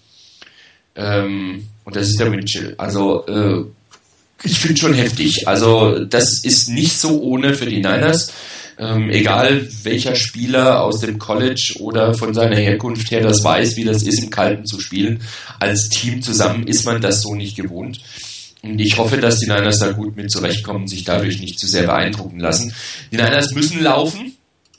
Sie müssen gucken, dass sie das Laufspiel in Gang bringen und sie müssen, was das Laufspiel, aber auch das Passspiel angeht, ähm, auf jeden Fall ein bisschen kreativer sein als über weite Strecken der letzten Spiele dann sehe ich da schon eine sehr, sehr gute Chance der Niners, dieses Spiel für sich zu entscheiden. Ja, äh, den Satz, den du gebracht hast, äh, Seck hat ihn auch relativ lustig hier zitiert. Wir sollen den Pass und den Run stoppen. Ich glaube, ich konkretisiere es mal damit, die 49ers müssen es schaffen, den Run ganz normal mit ihrer Front 7 oder vielleicht sogar mit einer Front 6 äh, zu stoppen, um dann ausreichend Ressourcen ähm, hinten in das Passspiel da reinzugehen. Eine reine Man-to-Man-Coverage gegen die Packers funktioniert irgendwie nicht so wahnsinnig gut, vor allen Dingen, wenn dein Passrush irgendwann mal nicht ganz so kommen sollte, dann nimmt dich äh, Rogers einfach durch auseinander. Also du kannst hier nicht, also acht Mann schon gar nicht gegen den Lauf committen, aber wahrscheinlich wirst du auch nicht mal sieben Mann permanent gegen den Lauf committen, außer einer klassischen, typischen Run-Situation. Also ich erwarte, dass die 49ers eher hier wieder eine, keine Ahnung, 2-4-5 oder vielleicht sogar 2-3-6 oder sowas auf, aufs Feld schicken und äh, dann musst du natürlich mit denen, die da sind, inklusive einem Dante Whitner, der in der Regel hervorgezogen spielt, äh, Eddie Lacey stoppen können. Wenn, wenn du ihn mit sieben oder acht Leuten stoppen musst, dann wirst du das im Laufspiel von, von Aaron Rodgers ganz klar auseinandergenommen werden. Das wird nicht funktionieren. Und ähm, das ist, glaube ich, die größte Herausforderung der 49 weil bei den Packers ist es, glaube ich, völlig egal, wie das Wetter ist. Die werden ihren Gameplan nur marginal darauf anpassen. Gerade ein Tweet von Roman äh, ähm, Roman gelesen, der sagt, er wird schon das Feld äh, monitoren und dann sein, sein Play-Calling anpassen. Aber die Packers sind es dann einfach gewohnt, die kennen diese Situation und äh, die werden äh, einen Standard dafür haben, mit dem sie wie immer spielen können. Und äh, die werden ganz sicher als Pass-First-Team versuchen, den, den Lauf über den Pass zu etablieren. Andere Teams machen ja andersrum. Das heißt, du musst ihn dann am Anfang stoppen und dann aber auch äh, mit einer verkleinerten Front im Prinzip Eddie Lacey in den Griff gehalten. Ähm, ich bin gespannt, wie es funktioniert. Sollte eigentlich durchaus sein, gerade mit der Leistung, die Navarro Bowman zurzeit zeigt. Ich glaube zwar nicht, dass er Defense Player of the Year wird. Da gibt es andere mit, mit fast 20 Sacks, die dann wahrscheinlich eher ähm, bei den Journalisten in Betracht ziehen. Aber er spielt wirklich, also er hat wahrscheinlich einen der besten Dezember gespielt, die jemals ein Linebacker gespielt hat. Ich hoffe, dass er das in den Januar herein transportieren, transportieren kann. Und äh, dass er auch einen Patrick Willis ein bisschen mitzieht, der nicht ganz so eine starke Saison meiner Meinung nach spielt. Um, ähm, und dass die beiden quasi in der Mitte das Laufspiel dann schon in den Griff bekriegen, dass sie die Defensive Backs konzentrieren können. Man hat jetzt auch gelesen, dass es äh, bei Carlos Rogers wohl nicht so schlimm aussieht, wie man befürchtet hat. Er wird wohl heute mittrainieren und ist ähm, durchaus noch in das noch nicht äh, äh, ausgenannt für, für Sonntag. Ich weiß nicht, ob er als Question oder Doubtful gilt. Aber ähm, alles, was man so gehört hat, ist aus den Pressekonferenzen, zeigt relativ gute Werte an für Carlos Rogers, was glaube ich sehr, sehr wichtig ist. Ähm, er wird, auf der Außenseite ist er halt nicht mehr der Top-Receiver, aber auf der Innenseite als Top-Receiver spielt er noch immer sehr, sehr gut. Und da kann man ihn definitiv gebrauchen. Ich weiß halt immer noch nicht, wie, wie Eric Wright, wie fit er eigentlich ist, ob er jetzt wirklich der, der gute dritte Mann in diesem Spiel sein kann. Allerdings brauchst du auch einen guten vierten gegen die Packers. Das, das darf man nicht vergessen. Da musst du eigentlich vier gute Cornerbacks hinten haben. Und äh, wenn dann äh, die Safeties und die, die Front, die übrig bleibt, tatsächlich in der Lage sind, den Lauf zu stoppen, dann sollte es möglich sein, hier vielleicht auch unter 30 Punkte ähm, zuzulassen bei den Packers. Allerdings muss man sich meiner Meinung nach auch von der Offense darauf einstellen, dass man 30 und mehr Punkte gebrauchen könnte, um dieses Spiel am Ende des Tages zu gewinnen. Das heißt also, dass, dass Greg Roman hier ähm, rechtzeitig erkennen muss, wann er vielleicht auch mal sein etwas konservativeres Vorgehen öffnen muss um Punkte zu erzielen, vielleicht ein bisschen mehr Risiko auch einzugehen, gerade in den Red Zone Plays, dass man hier doch eher versucht, Touchdowns zu erzielen, als sich mit dem Field Goal zufrieden zu geben.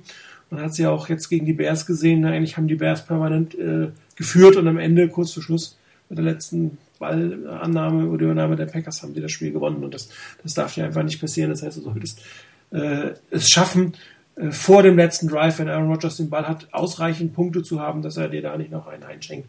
Weil das ist halt nicht die größte Stärke der 49ers, in wenigen, wenigen Sekunden äh, noch Punkte zu erzielen. Das gegen die Cardinals war eher eine Ausnahme. Es waren auch nur drei Punkte. Ob man sieben geschafft hätte, sei mal dahingestellt. Und das darf dir halt einfach nicht passieren. Und äh, was noch wichtig ist, dass du ähm, deine Timeouts ein bisschen in, in, den Griff bekommst, um vielleicht mal eins nehmen zu können in bestimmten taktischen Situationen und nicht, weil deine Playclock dir runterläuft. Und auch ein Challenge. Also ähm, ich bin einfach kein Fan davon, vom Force Downs so knapp eine Yardisch zu challengen, das verlierst du in der Regel immer. Ja, das, so genau kannst du auch gar nicht hingucken und das muss wirklich so eindeutig sein, dass da overruled wird. Also das ist wieder eine der Challenges gewesen, die man meiner Meinung nach hätte verzichten können. Und Jim Harbour hat die rote Flagge doch geworfen. Ich hoffe, dass man da auch hier ein bisschen vorsichtiger mit umgeht. Weil Fehler kannst du dir nicht leisten. Egal wie schlecht die Packers Defense ist, Fehler kannst du dir in dem Spiel einfach nicht erlauben. Klar gehen die Favoriten meiner, Meinung, äh, meiner Meinung nach die 49 als Favorit in dieses Spiel, aber die Packers haben mehrere Rechnungen offen und äh, das darf man einfach nicht unterschätzen. Da, da sicherlich wird sehr, sehr viel Gehirnschmalz in, die, in den Gameplan auf beiden Seiten bei den Packers hineingehen und äh, die 49 müssen meiner Meinung nach ein bisschen das wieder hervorholen, was sie gegen die Cardinals in der Offense im ersten Quarter gezeigt haben. Also wirklich Kreativität. Da sind sie von ihrem Power Run Game weggegangen, sind sehr stark durch die Luft gegangen und es war auch sehr erfolgreich. Und vielleicht kann man das auch ein bisschen mehr forcieren und dann halt durch die Mitte die notwendigen Yards mit Frank Gore zu erzielen. Tja, Tipps, liebe Leute. Rainer. Plus drei für die Niners. Chris? Ich sag plus 4 für die Niners. Dann sage ich plus 6 für die Niners. Ich hoffe, dass das kein schlechtes Omen ist, dass wir alle auf die Niners tippen, aber meiner Meinung nach sind sie tatsächlich Favorit in diesem Fall. Gut, dann ähm, habe ich jetzt so viel geredet, dass ich gar nicht dazu gekommen bin, meine Power Rankings zu kopieren. Die nämlich gerade. machst der, halt jetzt. Genau, die sind nämlich der nächste Punkt. Äh, Final Power Rankings of the Season. Ich werde, glaube ich, nächste Woche nochmal Power Rankings machen mit den acht verbleibenden Teams. Aber dann ist auch irgendwann gut. Mit vier Teams ist das alles irgendwie nicht mehr so witzig. Ähm, aber einmal werde ich sie wohl noch machen. Ähm, Moment, Moment, halt. Ah. Oh, bin ich langsam. Finger Trouble hier. So. Jetzt solltet ihr sie eigentlich sehen als Antwort Nummer 78. Jo. Sind ja, ähm, viel hat sich, wie ihr gesagt habt, wie ihr seht, nicht gesehen. Die ersten sechs sind die gleichen wie vorher. Alle Teams haben gewonnen, haben teilweise recht eindeutig gewonnen, haben ihre Positionen dadurch bestätigt. Die Saints selber ähm, haben ein, ein wichtiges Spiel gewonnen, war zu Hause, das muss man auch gewinnen gegen die Panthers, die haben aber äh, gegen die gegen die Buccaneers, haben aber sehr gut gespielt. Die Cardinals habe ich wegen der Niederlage deswegen einen nach unten gesetzt. Klar, wenn du zu Hause verlierst, ist kein gutes Zeichen, auch wenn sie vor den Niners sind, aber trotzdem für mich immer noch ein absolutes Top-10-Team in der ganzen Liga. Und wie ihr seht, habe ich zwei andere Playoff-Teams, die Chiefs und die Eagles, auf den gleichen Positionen gelassen wie vorher, die hinter ihnen stehen. Bei den Chiefs kann man noch diskutieren, ob da vielleicht nicht auch die Colts hätten sein können auf diesem auf, auf, diesem, äh, auf dieser Position. Aber die Defense der Chiefs ist einfach sehr, sehr gut. Und ähm, aber die müssen noch aufpassen. Wir haben die letzten sieben Spiele jetzt nicht mehr ganz so überragend gespielt. Bin mal gespannt. Der letzte Playoff-Sieg der Chiefs, wer war dort Quarterback? 1994? Ein gewisser Joe Montana. So ja, lange ist es her, dass die Chiefs gewonnen haben. Die Eagles ähm, sicherlich für mich ein bisschen überraschend. Ich hätte nicht gedacht, dass Chip Kelly dieses Jahr schon so vernünftig abschneidet. Ich hätte auch nicht damit gerechnet, dass die NFC so schlecht ist. Äh, Trending up für mich die Steelers nützt ihnen nur überhaupt nichts mehr. Drei Siege zum Schluss. Wir haben die Saison am Anfang äh, der, den ersten Spieltagen einfach mal verloren. Da war es fast zu spät, wären jetzt nur mit Glück reingekommen, muss man ja auch fairerweise sagen, dass die Chargers und deswegen in den Playoffs sind, weil die Schiedsrichter einen ziemlich offensichtlichen Special Teams Call nicht gesehen haben. Für, nach Runden, klar, Baltimore, die haben zwei Siege gebraucht am Ende, einen Sieg gebraucht am Ende gegen zwei starke Gegner, keinen konnten sie holen. Der Champ ist also quasi jetzt schon der Eck-Champ. Und unten habe ich mal die Browns durch die, andersrum die Redskins, die, die Raiders durch die Browns ersetzt weil irgendwie ist das ganze Browns-Team, auch jetzt mit dem, mit dem Wechsel, die fangen quasi nochmal von vorne an. Und die haben zwar relativ gutes Talent, aber ich kann mir vorstellen, dass der eine oder andere Agent keine Lust mehr hat, in dieser Situation zu spielen. Und äh, wenn die jetzt nicht einen Quarterback finden, wird auch ein neuer Coach, egal wer da kommt, nicht viel mehr bringen als ein Schuzinski. Schon etwas merkwürdige Entscheidung, ihn nach einem Jahr gehen zu lassen. Aber gut, äh, Mr. Hessan ist der, das kann er sich wohl erlauben. Äh, die Brown-Fans sind auch sehr treu, egal was, was da auf dem Feld passiert. Ich bin gespannt, wie es weitergeht. Die Texans werden sicherlich, vermute ich mal, äh, mit einem Bill O'Brien, jetzt vielleicht mit einem guten Rookie-Quarterback, ähnliche Saison, einen ähnlichen Turnaround wie die Chiefs schaffen, vielleicht nicht 11 zu 5, aber die werden ganz sicherlich nicht nochmal da unten landen. Dazu ist das Talent auf dem Roster eigentlich zu groß. Ja, irgendwelche Beschwerden? Absolut nicht. Wunderbar. Mhm. Dann, Rainer, heute kein Run to the West, dafür Run durch die AFC. Deine Vorhersage für die AFC. Ja, ist ein Kurzstreckenlauf. Äh, sind ja nur noch zwei Spiele. Ähm, die Chiefs bei den Colts könnten eine interessante Geschichte geben, wenn die Chiefs es hinkriegen, dass ihre Starter, die sie geschont haben im letzten Spiel, im letzten Regular Season Game, wenn die gleich wieder auf Betriebstemperatur sind, ähm, dann glaube ich schon dran, dass die Chiefs bei den Colts gewinnen können. Ähm, auch wenn es sicherlich nicht unbedingt ein Blowout gibt mit 10, 10, 20 oder mehr Punkten. Ich rechne eher mit einer etwas knapperen Geschichte, aber die Chiefs haben das Zeug dazu, sich durchzusetzen. Ähm, Knackpunkt wird sein, wie man auf Seiten der Colts Jamal Charles unter Kontrolle bringt. Ähm, wenn das gelingt, ist die Chance ganz gut, dass man es doch biegen kann und das Spiel gewinnt. Ansonsten aber, so sehe ich es eigentlich für die Chiefs das Spiel. Und das zweite Spiel ist dann ähm, am Sonntag das Spiel der Chargers in Cincinnati. Ähm, die Bengals sind irgendwie, finde ich, ein seltsames Team. Ähm, ich habe das Spiel gegen die, das letzte Spiel angeguckt, der Bengals. Ähm, da wirft ein, ein Andy Dalton ein paar ähm, Interceptions und trotzdem wird das Spiel gewonnen.